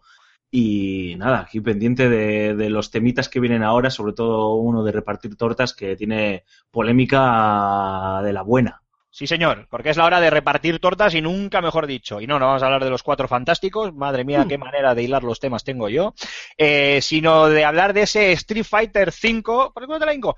De Capcom, que ya está entre nosotros y que se está llevando unos cuantos palos debido a, primero, la falta de contenido del juego, porque parece que está prácticamente orientado solo a los eh, jugadores competitivos y con muy pocas opciones para los eh, jugadores más casuals, con perdón de esta de la expresión que no me gusta nada esto de casual y gamer y todas estas mierdas. Y luego además eh, manda narices que un juego que sale a medias y orientado al competitivo pues tenga un montón de problemas a la hora de conectar a sus servidores y de jugar con todos los problemas que eso conlleva, pérdida de puntos de experiencia, pérdidas de dinero de, de- del juego con el que poder eh, comprar extras, etcétera, etcétera. Y bueno, y aparte del problema de, en sí, lagueos, eh, caídas de, combates, etcétera, etcétera, etcétera. Algo que Mark y, y Rulo saben muy bien. Dicho lo cual, eh, Marc Fernández, Raúl Romero, eh, os paso la batuta porque vosotros sois los especialistas en beaten up, los especialistas en juegos de lucha en, en, en fsgamer.com. Mark se ha hecho un texto muy ligero y fácil de digerir eh, sobre Street Fighter V que se lo recomiendo a todos nuestros oyentes. Solo son cuatro páginas a todo tren con el análisis más exhaustivo que vais a encontrar en la red sobre el juego y tú Raúl le estás metiendo caña a la PlayStation que creo que no ha sacado tanto humo en su vida desde que te la compraste. Pero que no te engañe, que ha jugado tres minutos. Y contigo, además, Alfonso. Luego se ha visto Yo, Eh, Pues entonces ya jugado, pues ya ha jugado más de lo que quería, porque yo suponía que había visto un vídeo en YouTube y ha dicho, va, mierda. antes de que, Voy a hablar de eso. Antes de que entren estos señores, me gustaría hacer un. hablar de, de- en serio, ¿no? De Street Fighter, porque yo puedo hablar en serio Street Fighter, pues, pues bueno, ¿no? Lo mismo que de Petit Pois. Entonces, pues eh, quiero hacer una, una pequeña reflexión, además, para tirarles el guante ya a, a Mark y a, Raúl, ¿no? Que es el. La, la- la polémica que, que ha incendiado, sobre todo, que es esa falta de contenido de, con la que ha llegado Street Fighter V a, a las tiendas. Em, la gente que sabe de los juegos de lucha, y a lo mejor eh, en, este, en este grupo obviamente in- incluyo a, a Mark y a Raúl, dice que hablando puramente de lo que es el juego, de las mecánicas y demás, debe ser una gozada, o sea que debe ser una maravilla las posibilidades que te ofrecen los distintos luchadores, las animaciones, bueno, cómo está lo que es en sí el juego hecho, ¿no? Es decir, que como juego puro y duro está muy bien. Claro, el problema es todo lo demás, que te están eh, eh, cobrando full price 70 euros por este juego que creo que incluye 16 jugadores, un modo historia de chiste que es una risión, que creo que es eh, eh, un combate a un round eh, o dos o tres combates a un round por personaje que te lo debes hacer en 10 minutos con cada uno de los personajes y que por no tener no tiene ni modo espectador, ¿no? O sea, si quieres fomentar eso, ese esa parte más competitiva ¿no? y lúdica de que la gente pueda ver eh, los combates que por el momento no tiene modo espectador y que el- ahora en unas semanas empiezan a lanzar una serie de contenidos que van a ampliar la experiencia, ¿no? Por lo que a mí me hace reflexionar, no sé, vosotros, Mark, eh, Raúl, bueno, también, también Julen y, y Aymar, yo creo que a esta reflexión vais a llegar vosotros, ¿por qué narices no lo ha retrasado eh, Capcom eh, tres semanas o cuatro semanas para lanzarlo con ese contenido extra. Porque sé que en junio creo que lanzan ese modo historia de, de dramático y guionizado y que debe ser la bomba y demás. Pues vale, pues puedo entender que de aquí a junio, pues a lo mejor ya es un retraso de cuatro meses y, y puede ser más complicado justificarlo. Pero no- no sé por qué no podían haber retrasado tres semanas más el juego, lanzarlo más completo eh, con la tienda, por ejemplo, te hablabas de los puntos. No sé, estoy hablando, chicos, ahora me corregís si queréis o me interrumpís. Eh, eh, te deben de dar una serie de monedas, ¿no? O de puntos con los que tú luego puedes comprar Exacto. jugadores y demás en una tienda que por el momento no existe. No, no. No, la tienda se abrirá en marzo, ya, ya, ya lo dijeron. Yo tengo la respuesta para la pregunta que has hecho, Alfonso. A, a mí, a mí ya, ya termino, Mm. ya está, ¿eh? ya os dejo. Yo ya no voy a intervenir más que para lanzaros alguna pregunta. A mí esto de verdad, chicos, me parece un drama y lo digo muy seriamente. Me parece un, una broma de mal gusto. Tú empiezas a ver las críticas de, ya sé que no valen en conjunto, ¿no? Pero las críticas de usuario de Metacrítico de Steam y es un palo tremendo a Capcom. Yo no sé a quién se le ha pasado por la cabeza lanzar el producto como se ha lanzado. Es decir, ¿qué persona tuvo esta brillante idea de decir, oye, ¿por qué no lo lanzamos así? Con 16 jugadores, con sin la tienda, con un modo historia que es un chiste, eh, con problemas eh, de matchmaking brutales. Eh, va- vamos a ver qué pasa. Lo lanzamos a la venta, que esto no sé, es como lanzar una beta de pago, ¿no? Sí, efectivamente. Y por cierto, mm, pequeño tirón, bueno, pequeño tirón de orejas. Eh, Cada cual que piense lo que le dé la gana. Pero eh, a colación de lo que acabas de decir, Alfonso, mirando, cualquiera puede entrar en, Meta- en Metacritic y mirando, no me parece ni medio normal que los medios le demos, voy a, voy a pluralizar, eh, un 77 de media al Street Fighter V y los usuarios un 3,2. Eh, Ahí, lo- tengo ahí que- lo dejo y luego que cada uno piense lo Sí, hay, hay respuesta, hay respuesta para, para, para todo eso. Vamos. Pues venga, la, venga, para darle. nota de, para nota de, no sé si Raúl quería, quería, quería empezar, No, que se ha a pedido ver, el turno antes. eh, digo, digo una pequeña reflexión muy corta, muy rápida, y luego ya pones en precedentes y todo lo que tú quieras, Mark, y ya vamos. Eh, eh, a ver, si el juego sale así a 69.95, imagínate lo que puede llegar a costar si lo sacan con todo el contenido. Te Es cuesta como el Battlefront. Hostia, como el DOA, el DOA, el DOA te cuesta más de mil pavos. El ¿eh? Batman, como el Batman, el Batman, acordaos. No, a ver, eh, yo he leído a gente que, pues lo que os decía, ¿no? Que sabe mucho de esto y que decía que el juego tiene los mimbres para ser un juego de, de- de- de sobresaliente. En realidad, o sea, lo que, eh, lo que vosotros sabéis apreciar y yo no tengo ni idea. Yo cuando juego con Rulo machaco los botones, le acabo fastidiando el mando y acabo tirándolo contra la, contra la televisión porque no, no sé apreciarlo. Pero que la gente dice, ostras, es que esto, esto es canela fina, ¿eh? Está muy bien, es beluga, pero es que el envoltorio es una basura. Y eso es lo que me frustra a mí en realidad como Es que- es un que usuario que nunca más- se es más- esto Claro. todavía te, te da más, más coraje que hayan hecho eso. Claro, ¿Sabes dices- que estás diciendo? Tío, ¿por qué? A ver, ahora que me desmienta Mark y Rulo, ¿eh? Pero ¿por qué narices no lo retrasas un poco más? ¿Por qué haces esto? O sea, esto es premeditado. Esto no ha sido porque porque alguien, porque el juego haya fallado por lo que sea, como cuando salió el SimCity en PC, ¿os acordáis? Y petaron los servidores y la gente estuvo cinco días sin poder jugar porque no te podías conectar y te pedía conexión obligatoria. Pues bueno, pues vale, pues ha fallado, es un error y esto. No, el juego viene recortado de, de serie con premeditación y alevosía. A mí me parece, vamos, una falta de respeto y un, y un chiste de mal gusto. Y un insulto a la saga, desde luego. A ver, eh, mm, lo que habéis comentado, eh, las dos cuestiones importantes que creo que habéis recogido. Una es el tema de, el tema de las notas eh, mm, de, de la prensa eh, nacional, eh, bueno, internacional. Media Metacritic de 7,7. Eh, yo aquí he visto que le han caído 8 por, por todos lados. Y esto tiene una explicación, una explicación lógica. La, la prensa especializada tiene acceso a una versión del juego anterior a la, a la de salida. ¿Qué pasa? Que al fin y al cabo son mm, que son 10, 15 personas eh, jugando online analizando el título. Con 10, Sí. 15 personas, los servidores, la No infraestructura, infraestructura de las no se petan. Y esto mm, dicho por mm, eh, esto no es mío, esto es dicho por muchos medios que eh, le- a, a los cuales le han empleado la explicación de por qué la nota tan tan alta. ¿Qué pasa? Si el juego pues no tiene eh, online y eh, eh, bueno no tiene no, no tiene esos fallos en el online y eh, se basan eh, bueno, en, en la experiencia que eh, que tuvieron los, los analistas para pues, pues, poder analizarlo, pues el juego es un, es un, es un juegazo, es una maravilla. Es que las, las mecánicas jugables de este Street Fighter V son las que van a abanderar el resto de juegos de, eh, las que el resto de juegos de lucha de que vayan a salir en, la, en, en esta próxima esta próxima generación, porque es muy profundo, son mecánicas jugables muy profundas y es un título pues que va a encantar tanto que puede encantar a los jugadores competitivos que vienen del 4, que el 4 ha terminado de ser súper técnico y súper asqueroso, como para lo- los jugadores eh, más, novatos que, bueno, pues les interesa meterse en un juego de lucha, pero tienen un poco de miedo el tema de que el- para, para hacer un mínimo combo, un combo sencillito, pues eh, tienes, que ser, tienes que ser un virtuoso calculador de- de frame data. Y claro, una vez ha salido el juego eh, a la venta, los usuarios pues han sido los que han pagado, se lo han comprado y han visto pues que los servidores pues, no, no, no, no funcionan.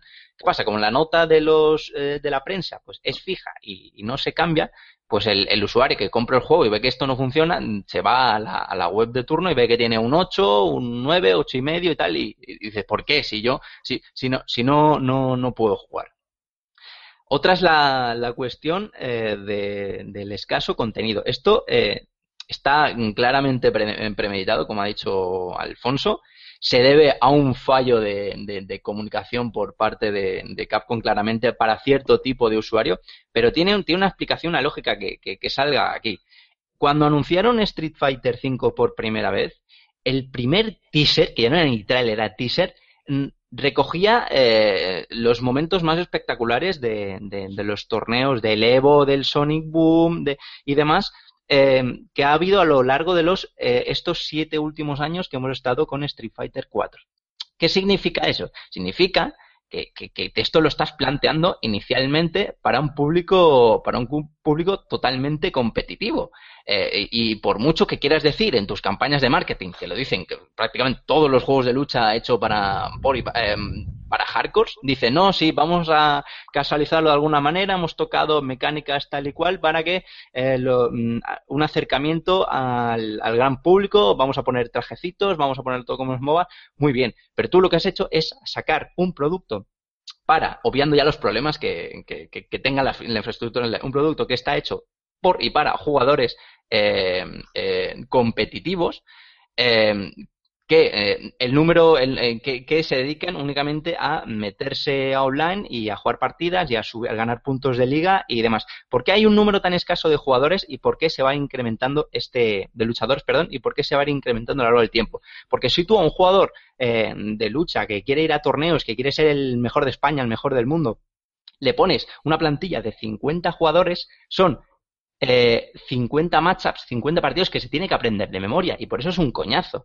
Le pones 12, les pones 16, incluso hay gente que 16 les parece mucho mm, y, eh, y entonces ya lo llevan de manera más amena, ¿no? Se prueban a todos los personajes, eh, no son muchos, por tanto no se tira tanto tiempo, cogen a uno y se aprenden eh, todos los, el, resto de 16 eh, combates para pues poder ir al, online y, y tener un buen nivel. Y por eso progresivamente este modelo de, de negocio, que progresivamente les van añadiendo jugadores y el jugador tiene eh, un mes de, de- de margen para poder aprender a luchar contra ese, contra ese personaje y a, bueno, a cogérselo a ver cómo funciona y tal. Tiene un enfoque claramente competitivo. El que se lo haya comprado eh, pensando que, bueno, pues voy a disfrutar del modo historia, voy a disfrutar de desafíos, voy a disfrutar haciendo trofeos, pues eh, está engañado, está totalmente engañado porque ahora mismo, en el futuro, ya veremos, pero ahora mismo es un producto incompleto. Ahora, si Raúl quiere comentar algo, No, a ver, eh, eh, efectivamente hay un fallo de comunicación. O sea, yo creo que para empezar el juego debería haberse llamado Street Fighter Online, no Street Fighter 5. Así, eh, muchos Mira, muy usuarios, buena- te lo compro, Raúl, Exacto, muy buena sí, sí. apreciación. muchos usuarios que son los que a los que tú haces alusión, Cormac, que, que son el típico, la típica persona que dice, oh, otro juego de Street Fighter, qué bien, y se lo compran, pues se pueden topar con esto que acabamos de comentar. Eh, los combates del modo historia son, son ridículos. Esto no es un juego, es un- no es una continuación de la saga. No es un Street Fighter 5, para mí no lo es. Eh, está mal ed- editada la carátula. Y es el concepto de, de haberlo comunicado, está mal. Eh, cada vez que se hace un juego de esta manera, se pierde un trocito de los juegos vieja escuela. Cada vez a los, a los, a los que no estamos jugado, interesados en jugar solo Y online, muere, y muere un gatito. y bueno, un gatito, efectivamente. Los que no estamos, los que no queremos jugar solo online, que somos muchos, aunque, aunque juguemos al online, eh, joder, esto nos duele. Nos están haciendo un poco de lado, porque además es que es lo que vemos, es la tendencia de la industria. Eh, juegos como el Battlefront eh, son buena muestra de ello, ¿no? Solo no tienen un modo para solo un jugador. Eh, entonces, claro, te metes al, al, al juego y ves el roster de luchadores, por ejemplo, es ínfimo. Y encima es que están. es, han arriesgado mucho porque el plantel de luchadores les han dado una vuelta interesante, como es la vuelta de tuerca de, Ken, un poco su imagen.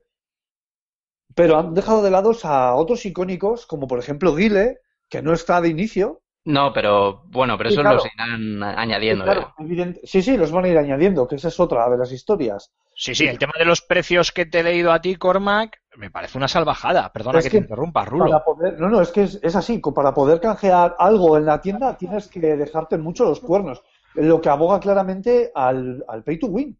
O sea, que no es pay to win, pero que si quieres contenido, más bien dicho, pues que, que- que tengas que pagar, no que tengas que tirarte 12 años para sacarte algo.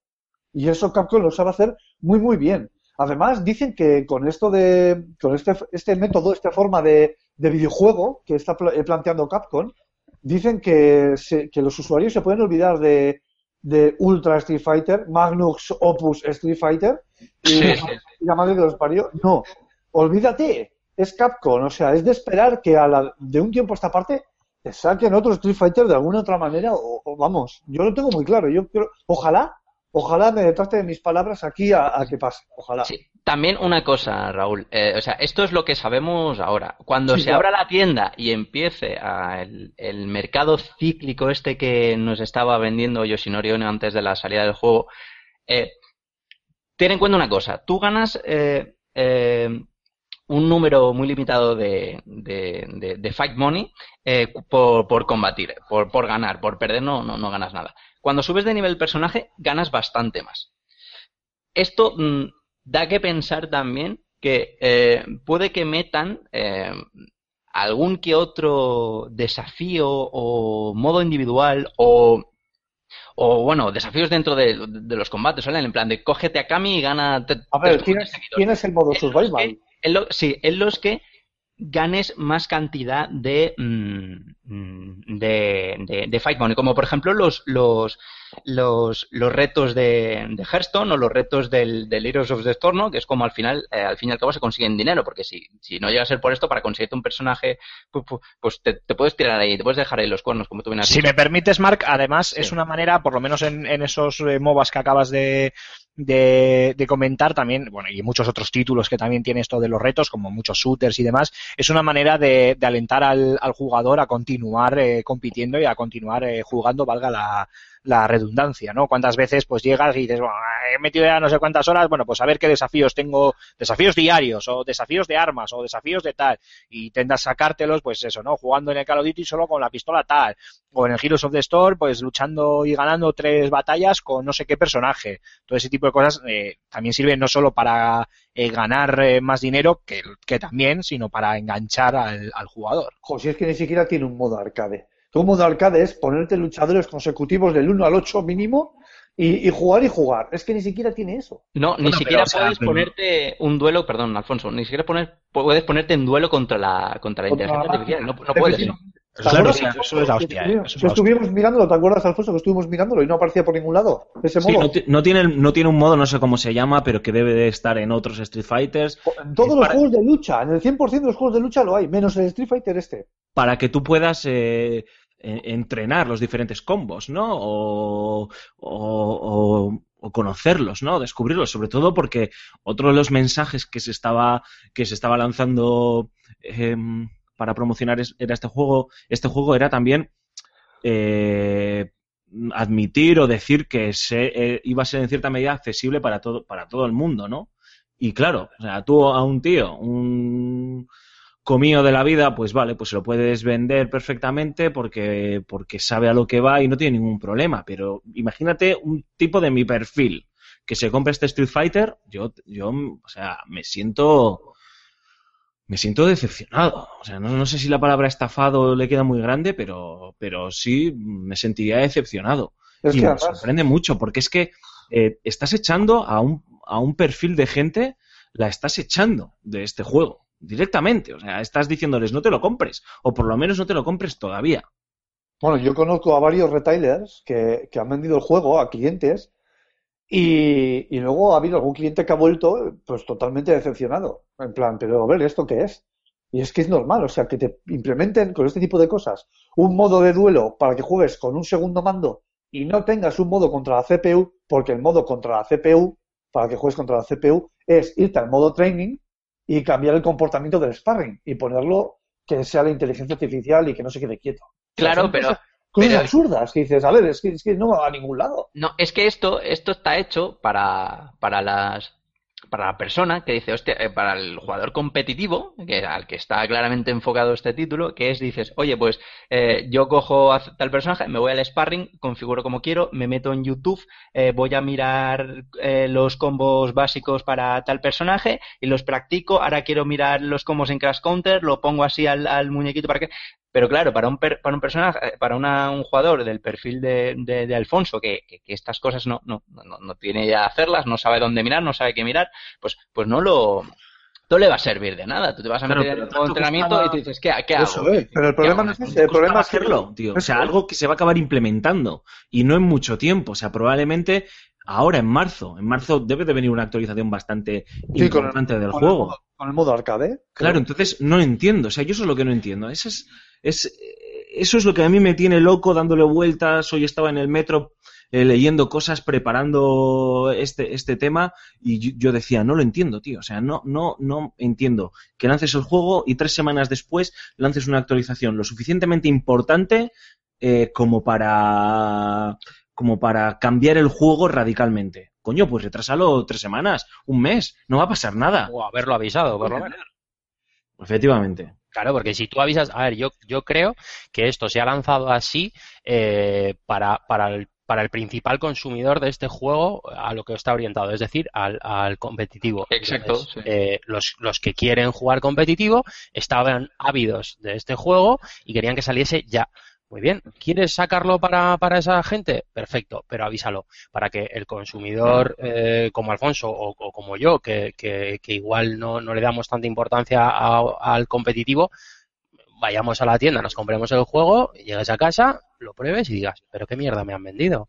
Sí, sobre, la tienda y digas, todo, toma, que no sobre lo quiero. todo porque a mí, a mí, Julen, tío, no me, han- me ha decepcionado la estrategia en general. Pero yo pienso en un jugador como Raúl, que Raúl no va enfocado al competitivo, pero juega muchas horas, mete muchas horas al Street Fighter al cabo del año, y es un comprador que siempre va, que Capcom siempre va a tener ahí. Es un perfil de comprador fiel que siempre vas a tener ahí, pero que lo estás discriminando en cierta medida, ¿no? Porque, porque tú estás apostando por, por el competitivo, que está muy bien, pero que eh, no sé, ahora a lo mejor Cormac me da un dato y me destroza, ¿no? Pero que estoy seguro que todavía no es mayoría, probablemente acabe siendo mayoría en un tiempo o en unos años, y estás dejando al otro, que es el fiel, el que jugaba desde hace 25 años al primer Street Fighter y demás, y lo has dejado de lado, tío. O sea, completamente helado o desamparado, o le has ofrecido un juego, en mi opinión, a medio hacer a precio completo. O sea, ¿qué confianza esperas que deposite ese jugador en la próxima vez que anuncies un Street Fighter 6 o el Street Fighter Alpha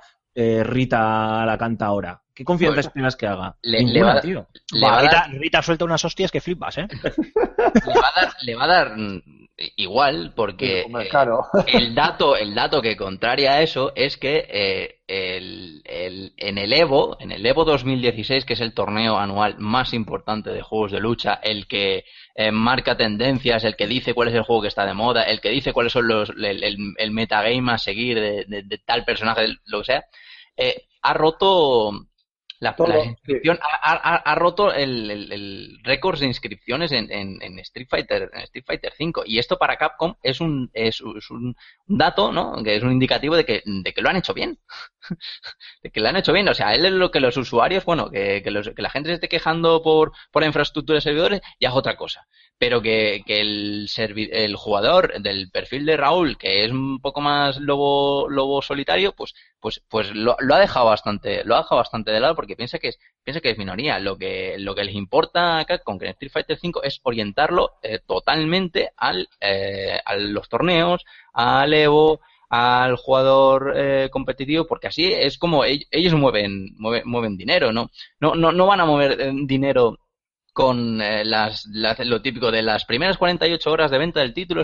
No, no, no, no. ¿Qué va? Porque si fuese por eso, no vende una mierda o se o vende y luego, luego, y luego se lo devuelven. No, lo que va a hacer es ganar dinero pues con los torneos, con las marcas, con los jugadores eh, profesionales, con eh, eh, colaboraciones con, con Mad Catz y compañía, y así, y así se piensa tirar por lo menos pues cinco años.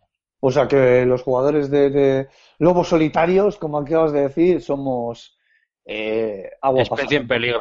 Lo- sí, eh, que, que tendréis un jugazo en junio, fijo. Sí, pero tenéis un jugazo, pero ahora, ahora no, ahora, ahora es un juego para, para, para, para mí, que me cojo y me meto el juego y me meto Entonces, ¿por qué no me lo compro en junio? Que seguramente que habrá bajado de precio.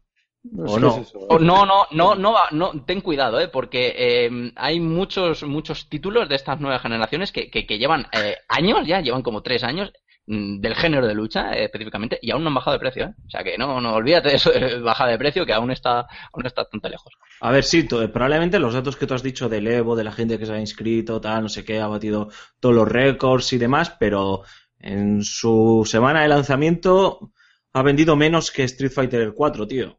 Ah, que Exacto. salió en 2009. Y Yo merecido. creo que es, yo creo que es, es un síntoma importante, es cierto, que no se contabilizan las ventas digitales, que puede que sean más que hace siete años cuando salió Street Fighter 4, pero, pero ahí está, ahí está la bajada en ventas, tío. Yo creo que es un detalle a tener en cuenta. Sí, pero luego va a recuperar por streamings, por entradas de torneo, por ese tipo de cosas. Es que eh, hay torneos cada dos por tres. O sea, el- eh, hay un torneo a principios de marzo que es el Sonic Boom, que es bastante importante. o sea, Sí, que hay varias formas que- de rentabilizar un Claro, videojuego. ev- evidentemente, no, no, no, no, no es todo po- po- por, las ventas, es tirar por, por otras vías. Lo que ha hecho que pues que se descuiden de, de, de, de- de la, las ventas, la venta del videojuego tradicional y que, que vaya por otras vías. Porque es que, es que no es un videojuego al uso, es lo que tú decías, Raúl, es, no es un videojuego, es una entrada a una plataforma online con la que te permite jugar a Street Fighter, eh, bueno, bueno, te permite a veces jugar a Street Fighter con, pues, con- con- con gente de todo el mundo. Efectivamente. ¿Y lo que es el juego en sí qué? Porque le hemos dado palos a, a Capcom y a la estrategia del juego, pero lo que es en sí el juego, lo que habéis podido El gameplay, vaya. probar, las mecánicas y demás. El ¿Qué gameplay, el gameplay es, eh, es, es genial, eh, es, es- es muy profundo y aparte eh, que la casualización, entre comillas, que, que prometió Capcom se ha visto cumplida en cierta manera. De cierta manera, de manera que, bueno, de, que yo a lo mejor, que entiendo un poco más, la puedo ver, pero otro usuario como Alfonso, pues, pues no la ve. Que es que eh, los combos ahora eh, son bastante más fáciles de, hacerlo. Antes, para hacer un combo en Street Fighter 4, pues te tienes que tener horas y horas en el training. Han cambiado varias eh, mecánicas como las que comentaba en la radio, la de, han puesto la del V-Skill y demás para que sea, sean más sencillas de ejecutar, porque a lo mejor es solo tocar un par de botones seguidos. Y mm, todo el conjunto de estos cambios hacen que el juego sea, mm, el, el juego sea más, más, más sencillo. Además que eh, Street Fighter 4 era un... Hablo, hablo de Steve, hago la comparación porque el, último Street Fighter 4 lo tuvimos hace nada. Eh, Street Fighter 4 era un juego bastante defensivo, que premiaba mucho eh, la defensa. Y el jugador nuevo suele ser bastante, bastante lo- alocado, eh, se, se lía a saltar y demás. Y hay eh, ciertas mm, mecánicas internas que, ah, tampoco me voy a poner aquí a hablar de tecnicismos, eh, que favorecen a el jugador que es un poco más, más agresivo.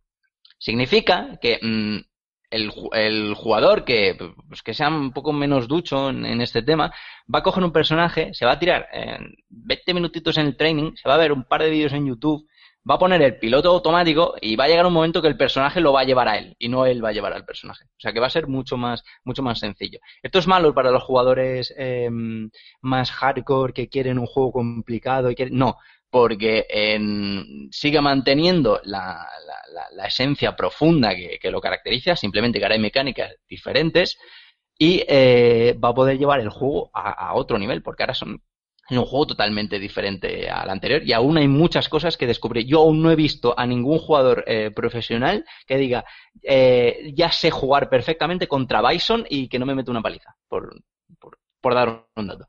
Así que en cuestión de, de mecánicas jugables, de, de profundidad, lo que es el juego así, ambos, eh, ambos eh, sectores, o sea, el público masivo y el público minoritario, debería, mm, debería estar contento.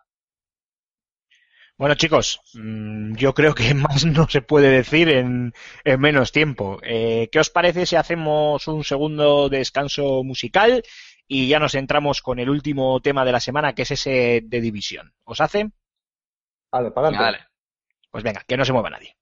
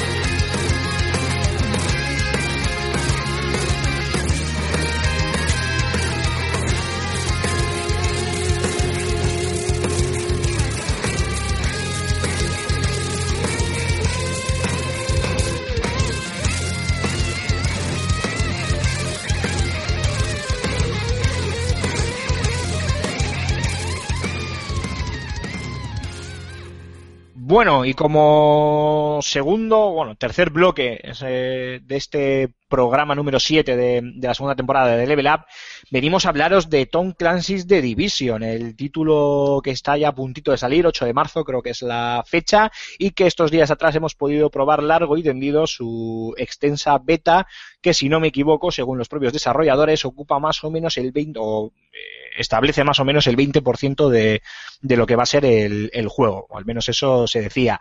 En ella hemos podido probar dos misiones eh, principales, también teníamos una misión secundaria, varios encuentros que serían algo así como misiones secundarias, pero de un calado inferior, y luego una de las partes más importantes del, del juego, como es el PvP, que es la llamada zona oscura, la zona donde se supone que el virus eh, eh, tiene mayor impacto en la ciudad de Nueva York y donde una vez que entramos ahí no hay ni amigos ni enemigos y es un sálvese quien pueda. Eh, es un juego que, que, como ya comentamos en su momento, creó muchísima polémica por su famoso downgrade, que parece que persigue hasta en sus sueños más plácidos a, a Ubisoft, pero que en este caso, y después de haber probado esta segunda beta, recordamos que hubo hace unas semanas una primera en fase cerrada y esta ha sido abierta para todos los jugadores, ha batido récords, más de 6 millones y medio de, de, jugadores, y como os decía, en esta segunda beta, pues parece que el tema del downgrade ya por fin queda en un segundo plano y la jugabilidad, la historia, el doblaje, los combates, eh, eh, todas las opciones RPG, el sistema de coberturas, bueno, todo lo que tiene que ver con el, con el gameplay del juego y con, bueno, también eh, obviamente con su calidad eh, técnica, pues eh, ha dejado, parece ser, un buen sabor de boca. En este sentido, yo creo que todos los presentes hemos podido jugar al, al título, a la beta, siempre hay que dejar esto claro, la beta no es la versión final del juego, pero bueno, hemos podido jugarlo todos y creo que todos, eh, de mayor o menor medida, nos hemos podido hacer por lo menos unas primeras impresiones, unas ideas eh, básicas de lo que el juego parece nos va a ofrecer. Eh, Alfonso, ya que tú has sido el último en llegar, voy a empezar contigo. ¿Qué, sin, qué sabor te ha dejado este, esta beta de, Division? Pues la verdad es que me ha dejado con ganas de más, porque eh, ya lo comentamos hace unos días, era un juego que no tenía o sea, estaba en el radar, obviamente, pero con todos los dimes y diretes que ha tenido, con retrasos y demás, y, y cómo ha cambiado en sí la concepción del propio juego, por lo menos yo no tenía una idea tan clara de lo que iba a ser de Division hasta que lo he jugado, pues estaba ahí, pues bueno, en perfil bajo, ya veríamos lo que pasaría cuando llegase a, la, a las tiendas, si le echaría el guante o, o no, pero bueno, fue empezar a leer cosas, vi una serie de gameplays que, que hicimos en FS Gamer y demás, algunos comentarios y pues esta beta pública ya como que terminó de, de picarme, ¿no? Para decir, ostras, voy a probarlo. Eh, y me ha gustado, me ha gustado más de lo que creía. O sea, la verdad es que se me hizo corta lo que es las dos misiones principales son, son muy, se hacen muy rápido, están, están, están muy bien. Y, y, también la secundaria, los encuentros, hasta que puedes desbloquear por nivel la, la, zona oscura, ¿no? Que eso ya es harina otro costal que luego ya comentaremos. Sí, señor. Eh, no sé, creo que está, es un juego que está muy bien equilibrado, que sabe mantener el interés, por lo menos lo que he visto en la beta, claro, ¿eh? no sé, en un largo recorrido como puede ser, ¿no? Pero sabe mantener el interés del jugador eh, y es, a fin de cuentas, para que la gente pueda puede hacerse, la gente que no lo ha podido probar eh, puede hacerse una idea, es un Destiny de Ubisoft, ¿no?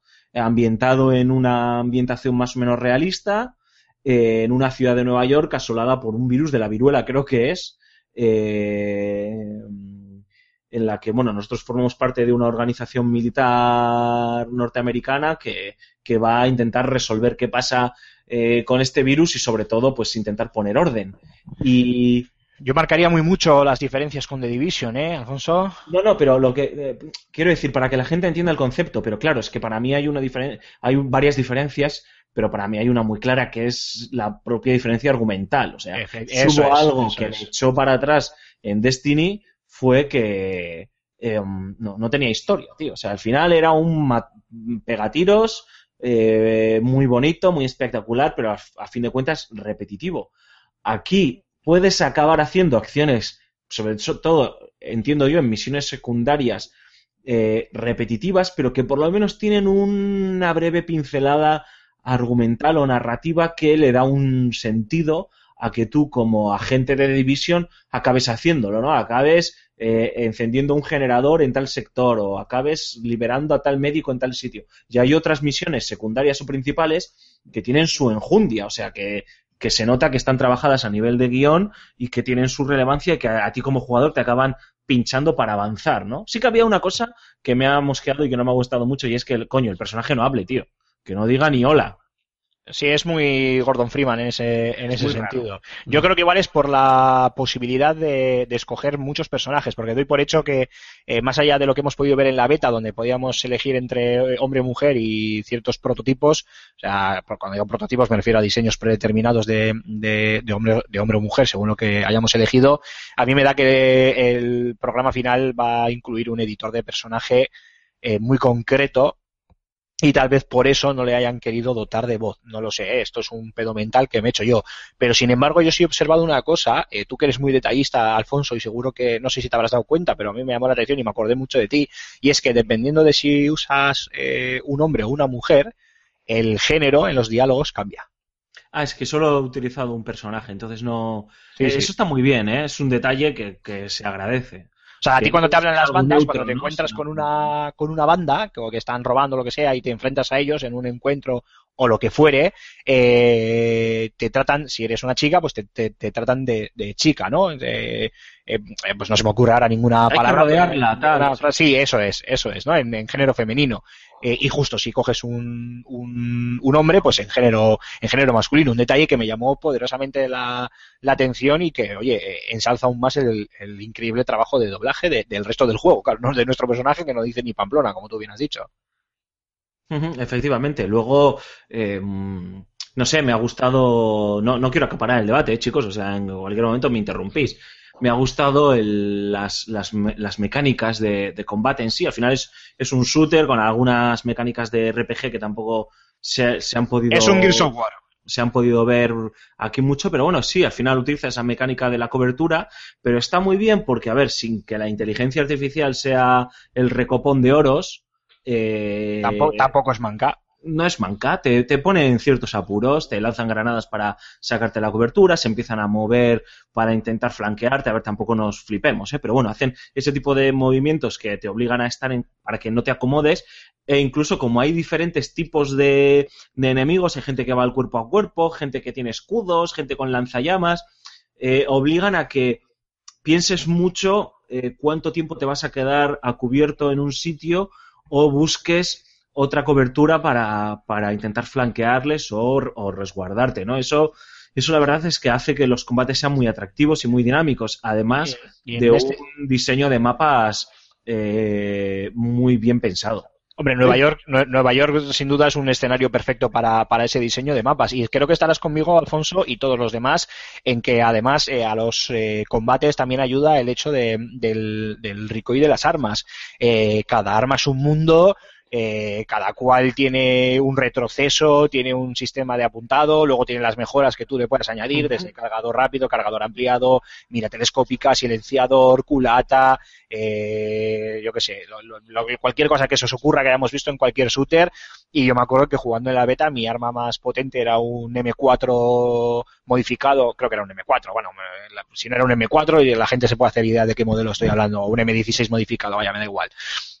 Eh, con silenciador, mirilla y cargador rápido y tal y cual, que lo solía usar sobre todo pues para larga o, media distancia y al final acabé con casi siempre con el subfusil porque era muchísimo más estable. Cada vez que pegaba un tiro con el, con el M4, o sea, las balas iban a cualquier sitio menos al, al enemigo, lo cual le da un toque de realismo en cuanto a las físicas de las, de las armas y un plus al combate donde nadie se espere, y esto lo comentaba eh, con Julen el otro día cuando, cuando jugamos juntos, eh, que nadie espere que con cubrirse y volver a salir apuntando vayas a apuntar a la cabeza del enemigo que tengas eh, eh, más cerca, porque de eso nada, o sea, puedes estar apuntando a la conchinchina, vas a tener que, que currártelo mucho. Eh, ¿Te acuerdas, Julen, que lo estuvimos Sí, comentando sí. aquí en casa cuando lo probamos? Sí, sí. Y, y, bueno, lo divertido también es eh, jugar con jugar con un amigo, como estuvimos jugando tú y yo el otro día, Sí, eh, por el hecho de, de intentar flanquear a, a la propia computadora, que como bien decía Alfonso, ella hace su trabajo eh, intentando sacarte de la cobertura, incluso franqueándote.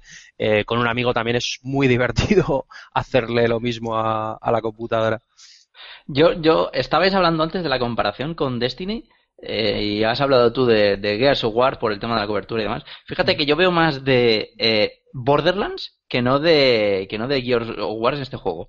Primero por los la- el aspecto RPG que tiene en muchos de, lo- de los sentidos, no solo en la, Ah, en la perdona, pero perdóname, demás. sí. perdóname, Cormac, yo me Sí. refería solo a los, a los, a los tiroteos, ¿eh? Al, al momento. Sí, y, por, y, y en los tiroteos también precisamente, sobre todo en los tiroteos, mm, primero porque no es un... eh, no es un tiroteo entre comillas, bueno, no, son- no son vidas realistas. O sea, yo, tú cuando co- coges y, le- y apuntas a la cabeza y le metes a la cabeza con el arma más potente, con el fusil, con el M4, no, no se muere del tirón. Te, te sale la vidilla ahí que va bajando. Sí, ese es el toque RPG, uno, o uno de los toques RPG que tiene el juego, claro. Ex- Exacto. Además, eh, la función, como, como bien habéis comentado, la, jugar con amigos es muy importante porque eh, la, coopera- la cooperación en este juego triplica eh, el- eh, lo que es la, la- la diversión y se pueden se pueden asignar eh, roles perfectamente. O sea, yo he estado a lo mejor con, con, dos, do- con dos compañeros eh, eh, haciendo, eh, bueno, fuego de supresión y yo he estado delante todo el rato con, con el escudo, eh, que me lo puedo asignar y lo puedo sacar cuando me da la gana, Sí, bueno, señor. basándose en un, bueno, en un, en un cooldown, en un enfriamiento, como un RPG, y eh, tirando de pistolita, o a lo mejor me he cansado de tirar el escudo y me he puesto a flanquearle, porque la verdad es que los escenarios son, tienen una, una, una construcción eh, magnífica que puedes hacer lo, lo, lo que te dé la Están gana. repletos de objetos. sí. Ese- coches, cajas, eh, Br- brutal. Y además de para, todo, para- todo, de todo. para Pero el en ese de- sentido que dices tú, Mark, eh, puedes, puedes incluso, eh, evolucionando las salas, tienes el ala médica, la tecnológica, eh, incluso puedes ir de, de Gealer al más puro estilo de RPG, Sí, como dices tú. sí, totalmente. Y que la vida no te baja, no, no, no te baja. En plan World of Warcraft, ¿sabes? Que, no, te, no te baja la vida ahí con, con, los dudes detrás. Y, pero para el enfoque de, de, ataque en la, en la- por los escenarios te dan una libertad alucinante de lo, que vosotros decís, de, de, de flanquear a los enemigos, de poneros por detrás, de más o menos memorizar la zona por donde están saliendo. O sea, es una pasada. Yo la verdad es que no, no me esperaba nada y de, de- de este título, pero me lo he pasado, me lo he pasado realmente bien. Y también habría que matizar, eh, Cormac, en que jugar con amigos tiene todo eso positivo que has comentado y luego cierta necesidad, porque como entres en la zona oscura tú solo, ya te puedes Sí, te petan. jodido. Te petan, a te- petar según des la vuelta a la esquina, o sea, tal cual. Pero bueno, yo, sí que sí. qui- yo quiero hacerle una petición a Ubisoft y es que por lo menos pongan una moto, una bici, un triciclo, o sea, algo, por favor. eh, Bromas, bromas aparte, eh, y esto os lo pregunto a, a todos. Raúl, si quieres te paso a ti directamente la pregunta, que todavía no has dicho nada del, del título. A ver, mucho. Eh, ¿no, os, ¿No os parece que puede llegar a ser muy repetitivo y muy cansino el hecho de recorrer a pata toda la puñetera ciudad de, de Nueva York? Porque en la beta había que pegarse unas pechadas a caminar. Mm, Ojito, ¿eh? Sí, al problema- principio. Al El principio. problema es cuando venías de una misión en Calcoño, ibas a la base y te mandaba a otra al mismo sitio más lejos y decías, tío, que vengo de ahí, por favor. Puedes tirar de viaje rápido. De viaje rápido, sí. Sí, no, no, pero el viaje rápido está muy limitado. Pero es- ¿eh? Hay zonas, eh, si las zonas no están descubiertas, no puedes viajar. A la zona oscura no puedes viajar, te- te- como mucho al punto de, de, de- Bueno, pero- de acceso más, más cercano. Las misiones, eh, tanto principales como secundarias, bueno, las principales no lo sé porque no, no solo hemos probado dos directas, pero las secundarias ya se ve, y la, la prueba está en la misión en la de salvar a la hermana de la doctora Fey, eh, eh, te puede mover por todo el mapa sin Pero eso- necesidad de... Son Pero eso dos- como todos Son los dos demás. manzanas, tío. Sí. O sea, a ver, que al final tampoco es que te pegue un paseo de la leche. Yo creo que. No sé, a mí me dio la sensación que, de que Ya. se hacía muy Parte repetitivo. del, Aymar. parte del encanto es, yo creo, del juego es, hostias, esta es una ciudad desolada, eh, abandonada y, y, tío, o sea, no hay gasolina, no hay recursos, no hay nada, tronco. O sea, lo poco que hay es para el ejército y para los bandidos. Pues una ¿no? bici. Además, como, como todos los RP, como todos los RPGs que tienen un mapa más o menos abierto, las primeras horas sí que es verdad que se hacen las más cansinas eh, andando, porque la verdad es que al Coño, que de principio no Witcher caballo. Buah, bueno, pero eso te sí, eh, pero, pero igualmente Pero te The Witcher es totísimo, tío. Sí. Mm, sí que es verdad que las, primeras dos misiones son un coñazo porque te me, tira- me tiré yo no sé si 20 minutos andando eh, eh, durante los primeros compases del, de- del juego que digo yo, pero madre mía, voy a pegar tiros una vez. Pero luego llega un momento en que mm, vas desbloqueando mapa, vas eh, pudiendo acceder a varios sitios mediante el, el- el viaje rápido y luego se va haciendo más o menos. Bueno, bueno, oye, si estáis con- vosotros contentos con ello, a mí eso me toca un poco la moral, pero bueno, oye, eh, veremos la, la, mm, la versión final y también, claro, el, el tamaño final de todo el mapeado de Nueva York, a ver hasta dónde han hasta dónde han llegado. Eh, Raúl, que al final todavía no te hemos oído decir nada, ver, ¿qué te ha no, a parecido a ti el título? Pues mira, me descargué la demo, la, la beta, perdón, me descargué la beta tarde. Pero tarde es muy tarde. Y apenas estuve jugando 15 minutos. O sea, que tampoco voy a poder opinar mucho más allá de, de lo que habéis opinado vosotros. Es tontería. Por eso estaba callado, más que nada. De, de todas maneras, a mí me gustaría, por ejemplo, explicar una de las cosas que es la zona oscura, ¿no? Que Sí, sí, sí, sí, que- yo sé que hablar largo y entendido. que a, la, que a la gente eh, le tiene que quedar claro porque sobre todo cambia el juego completamente. O sea, no tiene nada que ver eh, lo, lo que la, la parte que es PvE, que tú puedes jugar tranquilamente sin, sin colegas, a tu rollo, eh, con esa parte de la zona oscura, ¿no? Que es, como bien decíais, entrar a una zona de la ciudad que es el centro de, del corazón de Manhattan y, y ahí el virus está más extendido y ahí sí que es un sálvese quien pueda. En, principio, y ahí está toda la gracia, se basa en esa colaboración entre agentes, ya sean tus, el grupo que habéis hecho vosotros y lo- el que has hecho tú con tus amigos, porque ir solo es, un suicidio, o bueno, para muy valientes, o el grupo que te asigna, que te asigna la, la inteligencia, o sea, el ordenador, la PlayStation 4, el- los servidores, perdón, que te asigna un, grupo de, amigos para, para jugar de tres personas, que en nuestro caso se, se vio reducido en dos, no sé por qué, pero a mí, a mí me, me fascinó la narrativa emergente o la historia que permite crearle al jugador en su cabeza. Os voy a contar lo que nos pasó, que nada, que es, que es muy breve, ¿eh? no os voy a dar una chapa, pero me pareció súper súper ilustrativo y súper divertido de, de las historias que se pueden montar ahí. Estábamos mi colega y yo, que no sé ni de dónde era el colega, yo creo que era ucraniano porque no le entendía nada, tío. Eh, y, y dije, bueno, este tío tenía experiencia ya en la zona oscura, era nivel 11 y tal, ya se había movido varias veces y entonces yo básicamente le seguía y me dedicaba a, a flanquearle, o sea, a, a vigilar los flancos y demás, ¿no? Y eh, yo no entendía muy bien cuál era la mecánica del juego al principio. Porque sí que es cierto, no sé cómo lo explicarán en la versión final, pero que aquí en la beta te soltaban ahí, te metías en la zona oscura y tú decías, ¿qué coño tengo que hacer aquí? ¿no? Hasta que descubres que tienes que, puedes hacer misiones o recuperar una serie de materiales y luego después llevarlas a un punto de extracción. Este es el resumen más burdo de lo que es la zona oscura. Sí, pero es la mejor manera de resumirlo, ¿eh? sin duda.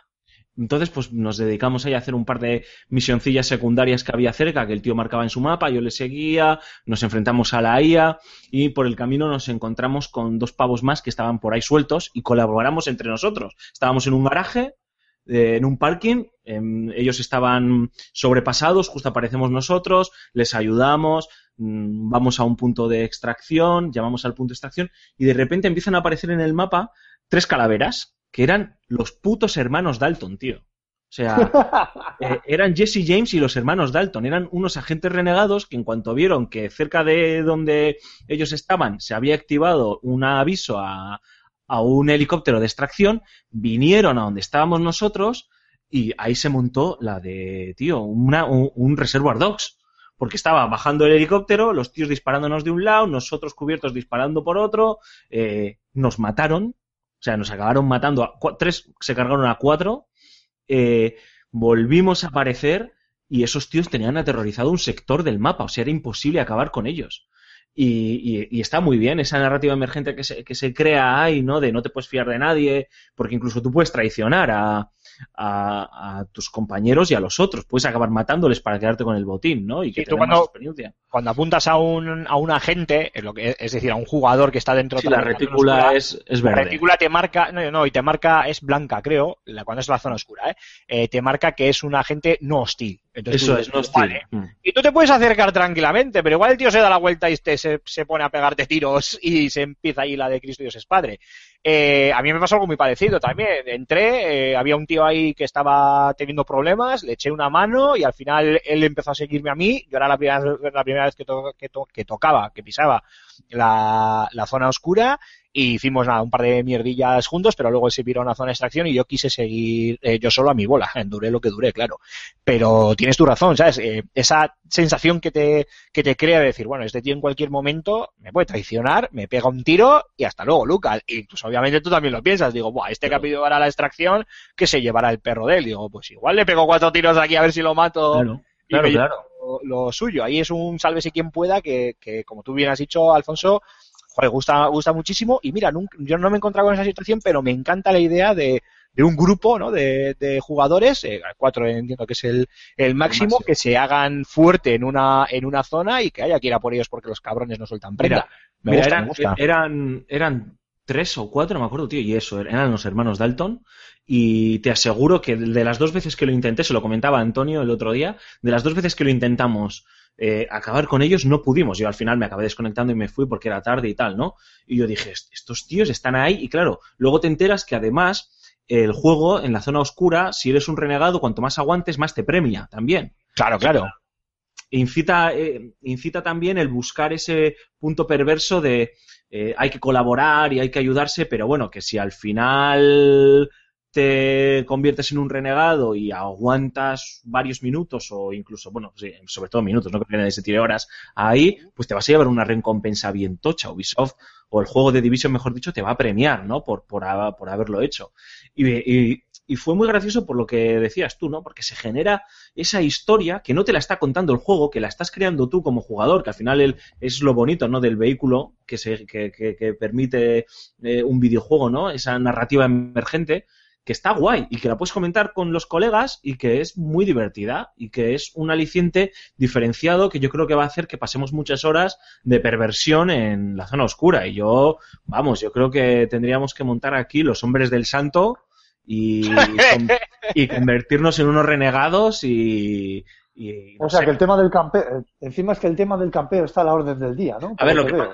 Sí y no, porque sí que es cierto Sí, que cuando no tú te conviertes en, no, no. en un... No campeas y cuando te conviertes en un renegado apareces resaltado, ¿eh? O sea, no pasas de incógnito. En el momento en que eres un agente renegado, ya la gente te ve, en el mapa sales resaltado como una calavera y, Y, demás. y acabar contigo también da más recompensas, Da con lo más van a ir a por ti. Efe- Efectivamente. Entonces, eh, digamos que llevas una diana en la cabeza. Lo que pasa es que es eso, que si nos juntamos tres, que estamos coordinados y demás, pues puedes causar el terror, pero literalmente, ¿eh? Qué. Porque hay mucho despistado que va solo, como Aymar. Que de repente vas- ves a un Feliciano. Yo veía Felicianos por ahí solos. A ver, a ver, a ver, era, en, la, Feliz, en la beta abierta, en la beta abierta era la primera vez que pisaba la zona oscura, pero ya lo hice en la cerrada y sabía lo que me iba a encontrar. Lo que pasa que quería grabar eh, gameplay y, y quería moverme un poco también, pues por ver qué, me encontraba y también por mostrar un poco la facilidad esa de morir como no vayas acompañado. Justo, eh, fui un pequeño tramo acompañado, perfecto, nos lo solventamos rápido el compillo y luego fui otro solo y los que me mataron no fueron ni siquiera otros jugadores. Em, había tres pavos de la inteligencia artificial que no sé qué estaban robando o estaban apaleando a alguien o no me acuerdo qué, me los ventilé, además yo llevaba, me acuerdo, la ametralladora esta que puedes lanzar, esta ametralladora de posición que la tiras eh, al suelo y se pone a disparar a los objetivos que tenga cerca, que me encanta ese, ese arma. Eh, me acuerdo que la lancé, me puse a pegar tiros, me los ventilo, de repente me empiezan a llover balas, no sé por dónde, y según me giro veo que al otro lado de un callejón, desde a tomar por el culo, hay una banda con 6, 7, 8 tíos que me han visto y me están fundiendo. Y cuando intento ir a por ellos, vamos, me crujen, pero me crujen, pero vamos, me dejan todo, todo tieso. Que de hecho te puedes arrastrar por si hay algún compañero cerca para que te reviva, pero como obviamente iba solo, pues la diñé. es, lo que hay. Chicos, pregunta importante, igual también para ir cerrando el tema de este de Division. Eh, después de haber jugado la beta y a la espera de la versión final, siendo honestos, ¿realmente qué pasa con el downgrade? ¿Es o no es tan importante? Hombre, yo mm, te voy a decir que a mí, de lo que se ofreció en la primera beta cerrada a lo que se ha ofrecido en la beta abierta, no te voy a decir que son dos juegos completamente diferentes, pero gráficamente hay un cambio brutal. Yo no sé si nuestros pequeños tirones de orejas, bueno, nuestros y, y del sector en general, eh, han servido para, para que Ubisoft haya, haya decidido replantear un poco ese entorno gráfico y hayan querido... En tan poco tiempo, ¿qué va? Esto ya lo tenía más que preparado. Entonces, ¿por qué sacas una beta cerrada? Es que eh, llevaba rumiando la pregunta, que, que- que la has hecho tú, pero que quería haberlos la, lanzado yo. Lo que pasa es que, bueno, estábamos hablando de la, de la zona oscura. Pero, pero, ¿por qué has eh, decidido sacar un- una beta cerrada con, con ese downgrade gráfico para Pues luego... porque igual solo te interesa probar la jugabilidad, los servidores, vete tú a saber. Jo, pues, todo esto es mi te opinión, ¿eh? No, tengo Te han llovido más palos por el downgrade que por la jugabilidad. Sí, pero los palos ya le habían caído antes de la beta cerrada, con lo cual le daba igual. Es más, puede ser incluso una estrategia. Downgrade, di- dices, oye, se están quejando del downgrade. Dice, vale, dam- vamos a dar una beta cerrada que técnicamente la tenemos ya preparada y no es, no es nada de otro mundo, que bueno, que aún así, ojo, que era muy solvente. Es que estamos, estamos hablando como si la beta cerrada fuera una mierda. No era ninguna mierda tampoco, No, no, ¿eh? no, O sea, no, no no. Para, para nada. Pero bueno, damos la beta cerrada y luego en la abierta, que es en la que han jugado 6 millones y medio, más de 6 millones y medio de personas, subimos la, la calidad. Y ese efecto downgrade se diluye. Al menos es mi impresión. No sé, Alfonso, Marc, eh, Rulo, ¿qué opináis vosotros? A ver, yo más que nada, sobre todo de lo poco que he podido jugar a la beta abierta, es eh, por el hecho de que, de que te presentan una cosa en alguna feria y luego te venden otra. O sea, eh, que es lo de siempre, ¿no? Que es, volver un poco a la pescadilla se muerde la cola. Si te van a, si te están vendiendo un producto, luego no andes bajándolo ni cambiándolo, porque no es la calidad final de lo que tú me estás presentando. Es solo, solo, solo en ese sentido es por el que quiero opinar, porque tampoco he podido darle en profundidad como para ver si ha habido un downgrade eh, o, han, mejorado el aspecto gráfico de la beta cerrada a la beta abierta. Claro, es que pero es lo que pasa siempre, que te presentan el PC, en el juego en la, en la feria del E3, mm, el vídeo movido por un PC súper potente y evidentemente el cambio a consolas pues, pues, pues se nota que evidentemente no ha sido ni muchísimo menos eh, la, mm, eh, de la basura gráfica que, que, que planteaba el tema del downgrade que se veía en la beta cerrada que dices, hostia, madre mía, es que ha habido unos recortes eh, brutal y pero al final, al final para nada, al final gráficamente está, está, está bastante bien. Yo lo que creo que simplemente que en la beta, en la beta cerrada, pues quisieron poner una, una versión eh, muy, muy alfa, que estaba muy verde de- del título, para que simplemente, pues, pues, pues hiciesen test de estrés, que la gente lo probase y tal, y ahora han puesto una versión eh, mucho más eh, cercana a la que nos encontraremos en la, en la versión final del título. Bueno, chicos, eh, si os parece, a no ser que queráis añadir algo más, yo daría este bloque de, de por cerrado. Nos vamos a otro descanso musical y vamos con la firma de José Carlos Castillo. Pero antes, eh, hoy, día de grabación, miércoles, nueve y media de la, noche, eh, Alfonso, me quito el sombrero, aunque también era bastante obvio, pero efectivamente PlayStation lo va a petar en esto de la realidad virtual, ya que se ha filtrado el precio de su PlayStation VR y está en 450 euros.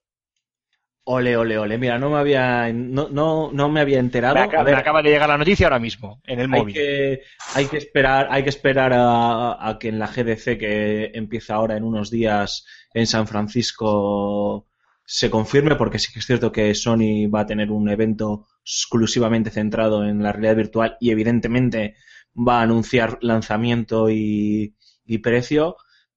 Pero bueno, ya lo hablaremos la semana que viene, ¿no? Pero en unas, en unas pinceladas muy breves. Es que es lógico, tío. A Yo- estaba cansado. Efectivamente, sigo defendiendo que PlayStation lo tenía a huevo. Eh, eh, lanzar a un precio relativamente asequible, tienes una base instalada de 20 millones de PlayStation o más de PlayStation 4 en todo el mundo, o sea que a priori eh, te lo puedes permitir el no ganar ni siquiera dinero, porque estoy seguro que es más, que puede ser incluso más caro la producción de las gafas del precio de venta, ¿no? Y el, oye, pues vamos a palmar dinero porque quiero vender la leche, ¿no? Entonces, pues bueno, habrá que habrá que verlo, ¿no? Yo me parece una buena noticia, pero bueno, también aún así, también digo que PlayStation 4 lo va a petar porque va a salir en dos meses Uncharted 4 y es la bomba. Madre mía. Sí, había ha salido el tráiler y, Madre mía. y madre mía, tío, ya quiero, puedo, puedo morir en paz, tío. Eh, Eso lo dijiste con los tres anteriores. Yo no entiendo Maldita sea. Y no muere. Mala hierba nunca muere. Cago en la leche. Bueno, chicos, venga, descanso y vamos con la firma de José Carlos Castillo.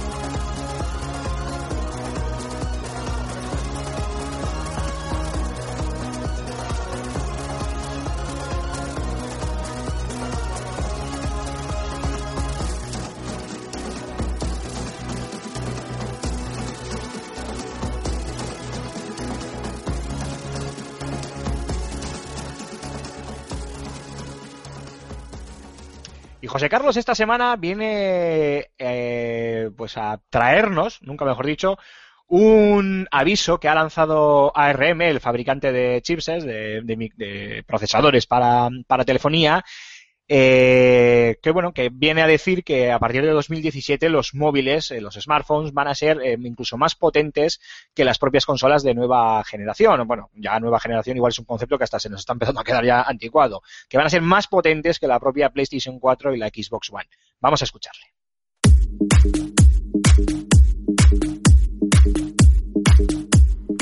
ARM, compañía líder en el desarrollo de chips para dispositivos móviles, predijo el otro día que smartphones y tabletas superarán en potencia a las actuales consolas de sobremesa tan pronto como el próximo año. Se basa en su estrecha colaboración con Nvidia, Texas Instruments y Samsung, que también esta semana ha presentado al mundo sus dos nuevos buques insignia, Galaxy S7 y Galaxy S7 Edge. Incluyen una modalidad para juegos que canaliza todos sus recursos para incrementar el rendimiento, hasta un 64% en el caso de la GPU, dejando al margen cualquier tarea en segundo plano. Tanto así que los smartphones de la compañía surcoreana implementan refrigeración líquida para evitar el sobrecalentamiento. Debemos interpretar todo lo anterior como indicadores de que, en efecto, Samsung y ARM guardan ases bajo la manga en lo que al juego móvil respecta. Por mucho que 2017 nos deje teléfonos equiparables en potencia a Xbox One o PS4, algo un tanto ilusorio, el mercado enfrenta dos importantes hándicaps. Por un lado, el empecinamiento de los fabricantes en aparatos cada vez más delgados. Sí, puede que la tecnología haya avanzado lo suficiente como para permitir gráficos de consola en 5 pulgadas, pero miniaturizarla de forma que quepa en 7 milímetros de grosor es una cuestión bien distinta. Por otra parte, la carencia de botones físicos sigue lastrando la mayoría de títulos. Se diseñan acordes a sencillos comandos táctiles, lo que impide mecánicas más profundas. Lo demuestra el nuevo Apple TV, donde algunos títulos para iOS ganan muchísimos enteros gracias a la compatibilidad con mandos tradicionales. Sirvan como ejemplo Rayman Adventures, Geometry Wars 3 o Eroki. Dudo, así las cosas, que los teléfonos móviles roben mercado a las máquinas dedicadas, al menos hasta que no surja el híbrido perfecto entre consola portátil y smartphone, sin los errores de diseño que lastraron intentos como la Engage de Nokia o el Xperia Play de Sony.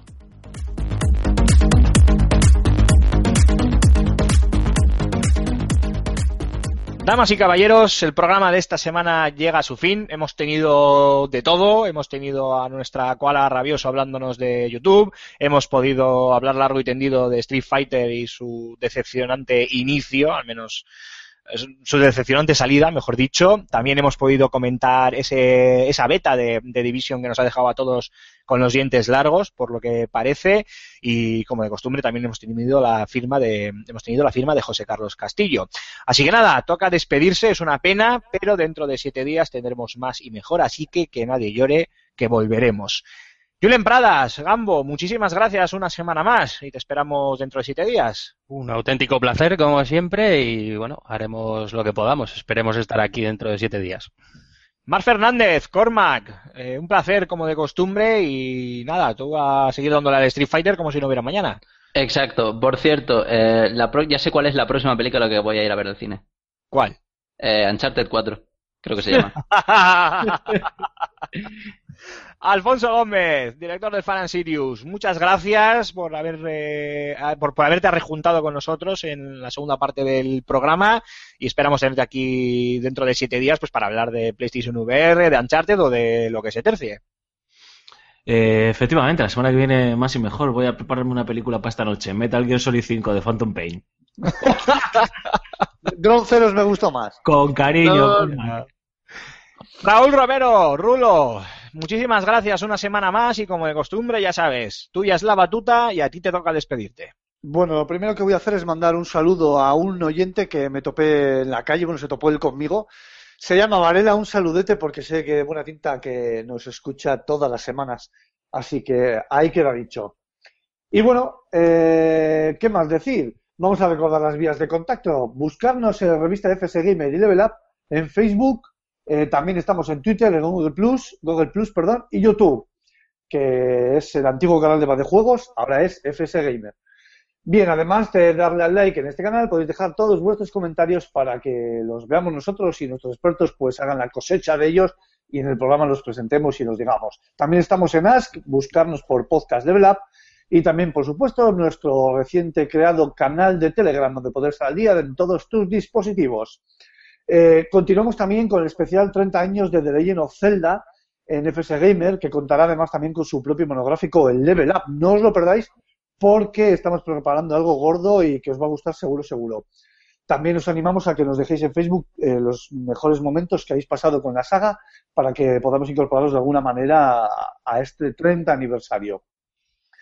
Y por último, ya no dejéis de visitar nuestra página web, fsgamer.com .com, y la página web del Fan and Serious Game Festival, que es fanandseriousgamefestival.com. Y por último, y para finalizar, ronda de Twitter personales, que son arroba Raúl arroba Alfonso Gómez AG, arroba Cormac barra baja 20, arroba Gambo 23, arroba Ibar barra baja Fiquilín, arroba Trusrulius, arroba Bauer, Bau barra baja Er, eh, arroba Antonio Santo, y por último, nuestra invitada del programa de hoy, que es arroba koala barra baja. Rabioso, me vais a matar con tanto Con tanta Twitter, barra baja. y barras bajas y arrobas. Me voy a poner el mío con barra baja para la semana que viene. Ditos seis todos. Bueno, y por mi parte, agradecerle una vez más a Koala Rabioso que haya estado con nosotros. Os recordamos que tiene tres canales en YouTube, el propio Koala Rabioso, eh, Koala Blogs y Koala Vicioso, el canal de, de videojuegos. Podéis visitarlos, no os los perdáis, que están muy entretenidos y muy interesantes. Y nada más, chicos y chicas, muchísimas gracias una semana más por haber estado ahí, por escucharnos y os esperamos dentro de siete días con un programa que esperamos esté al menos a la altura, si no por encima de vuestras expectativas. Hasta dentro de siete días. Adiós a todos.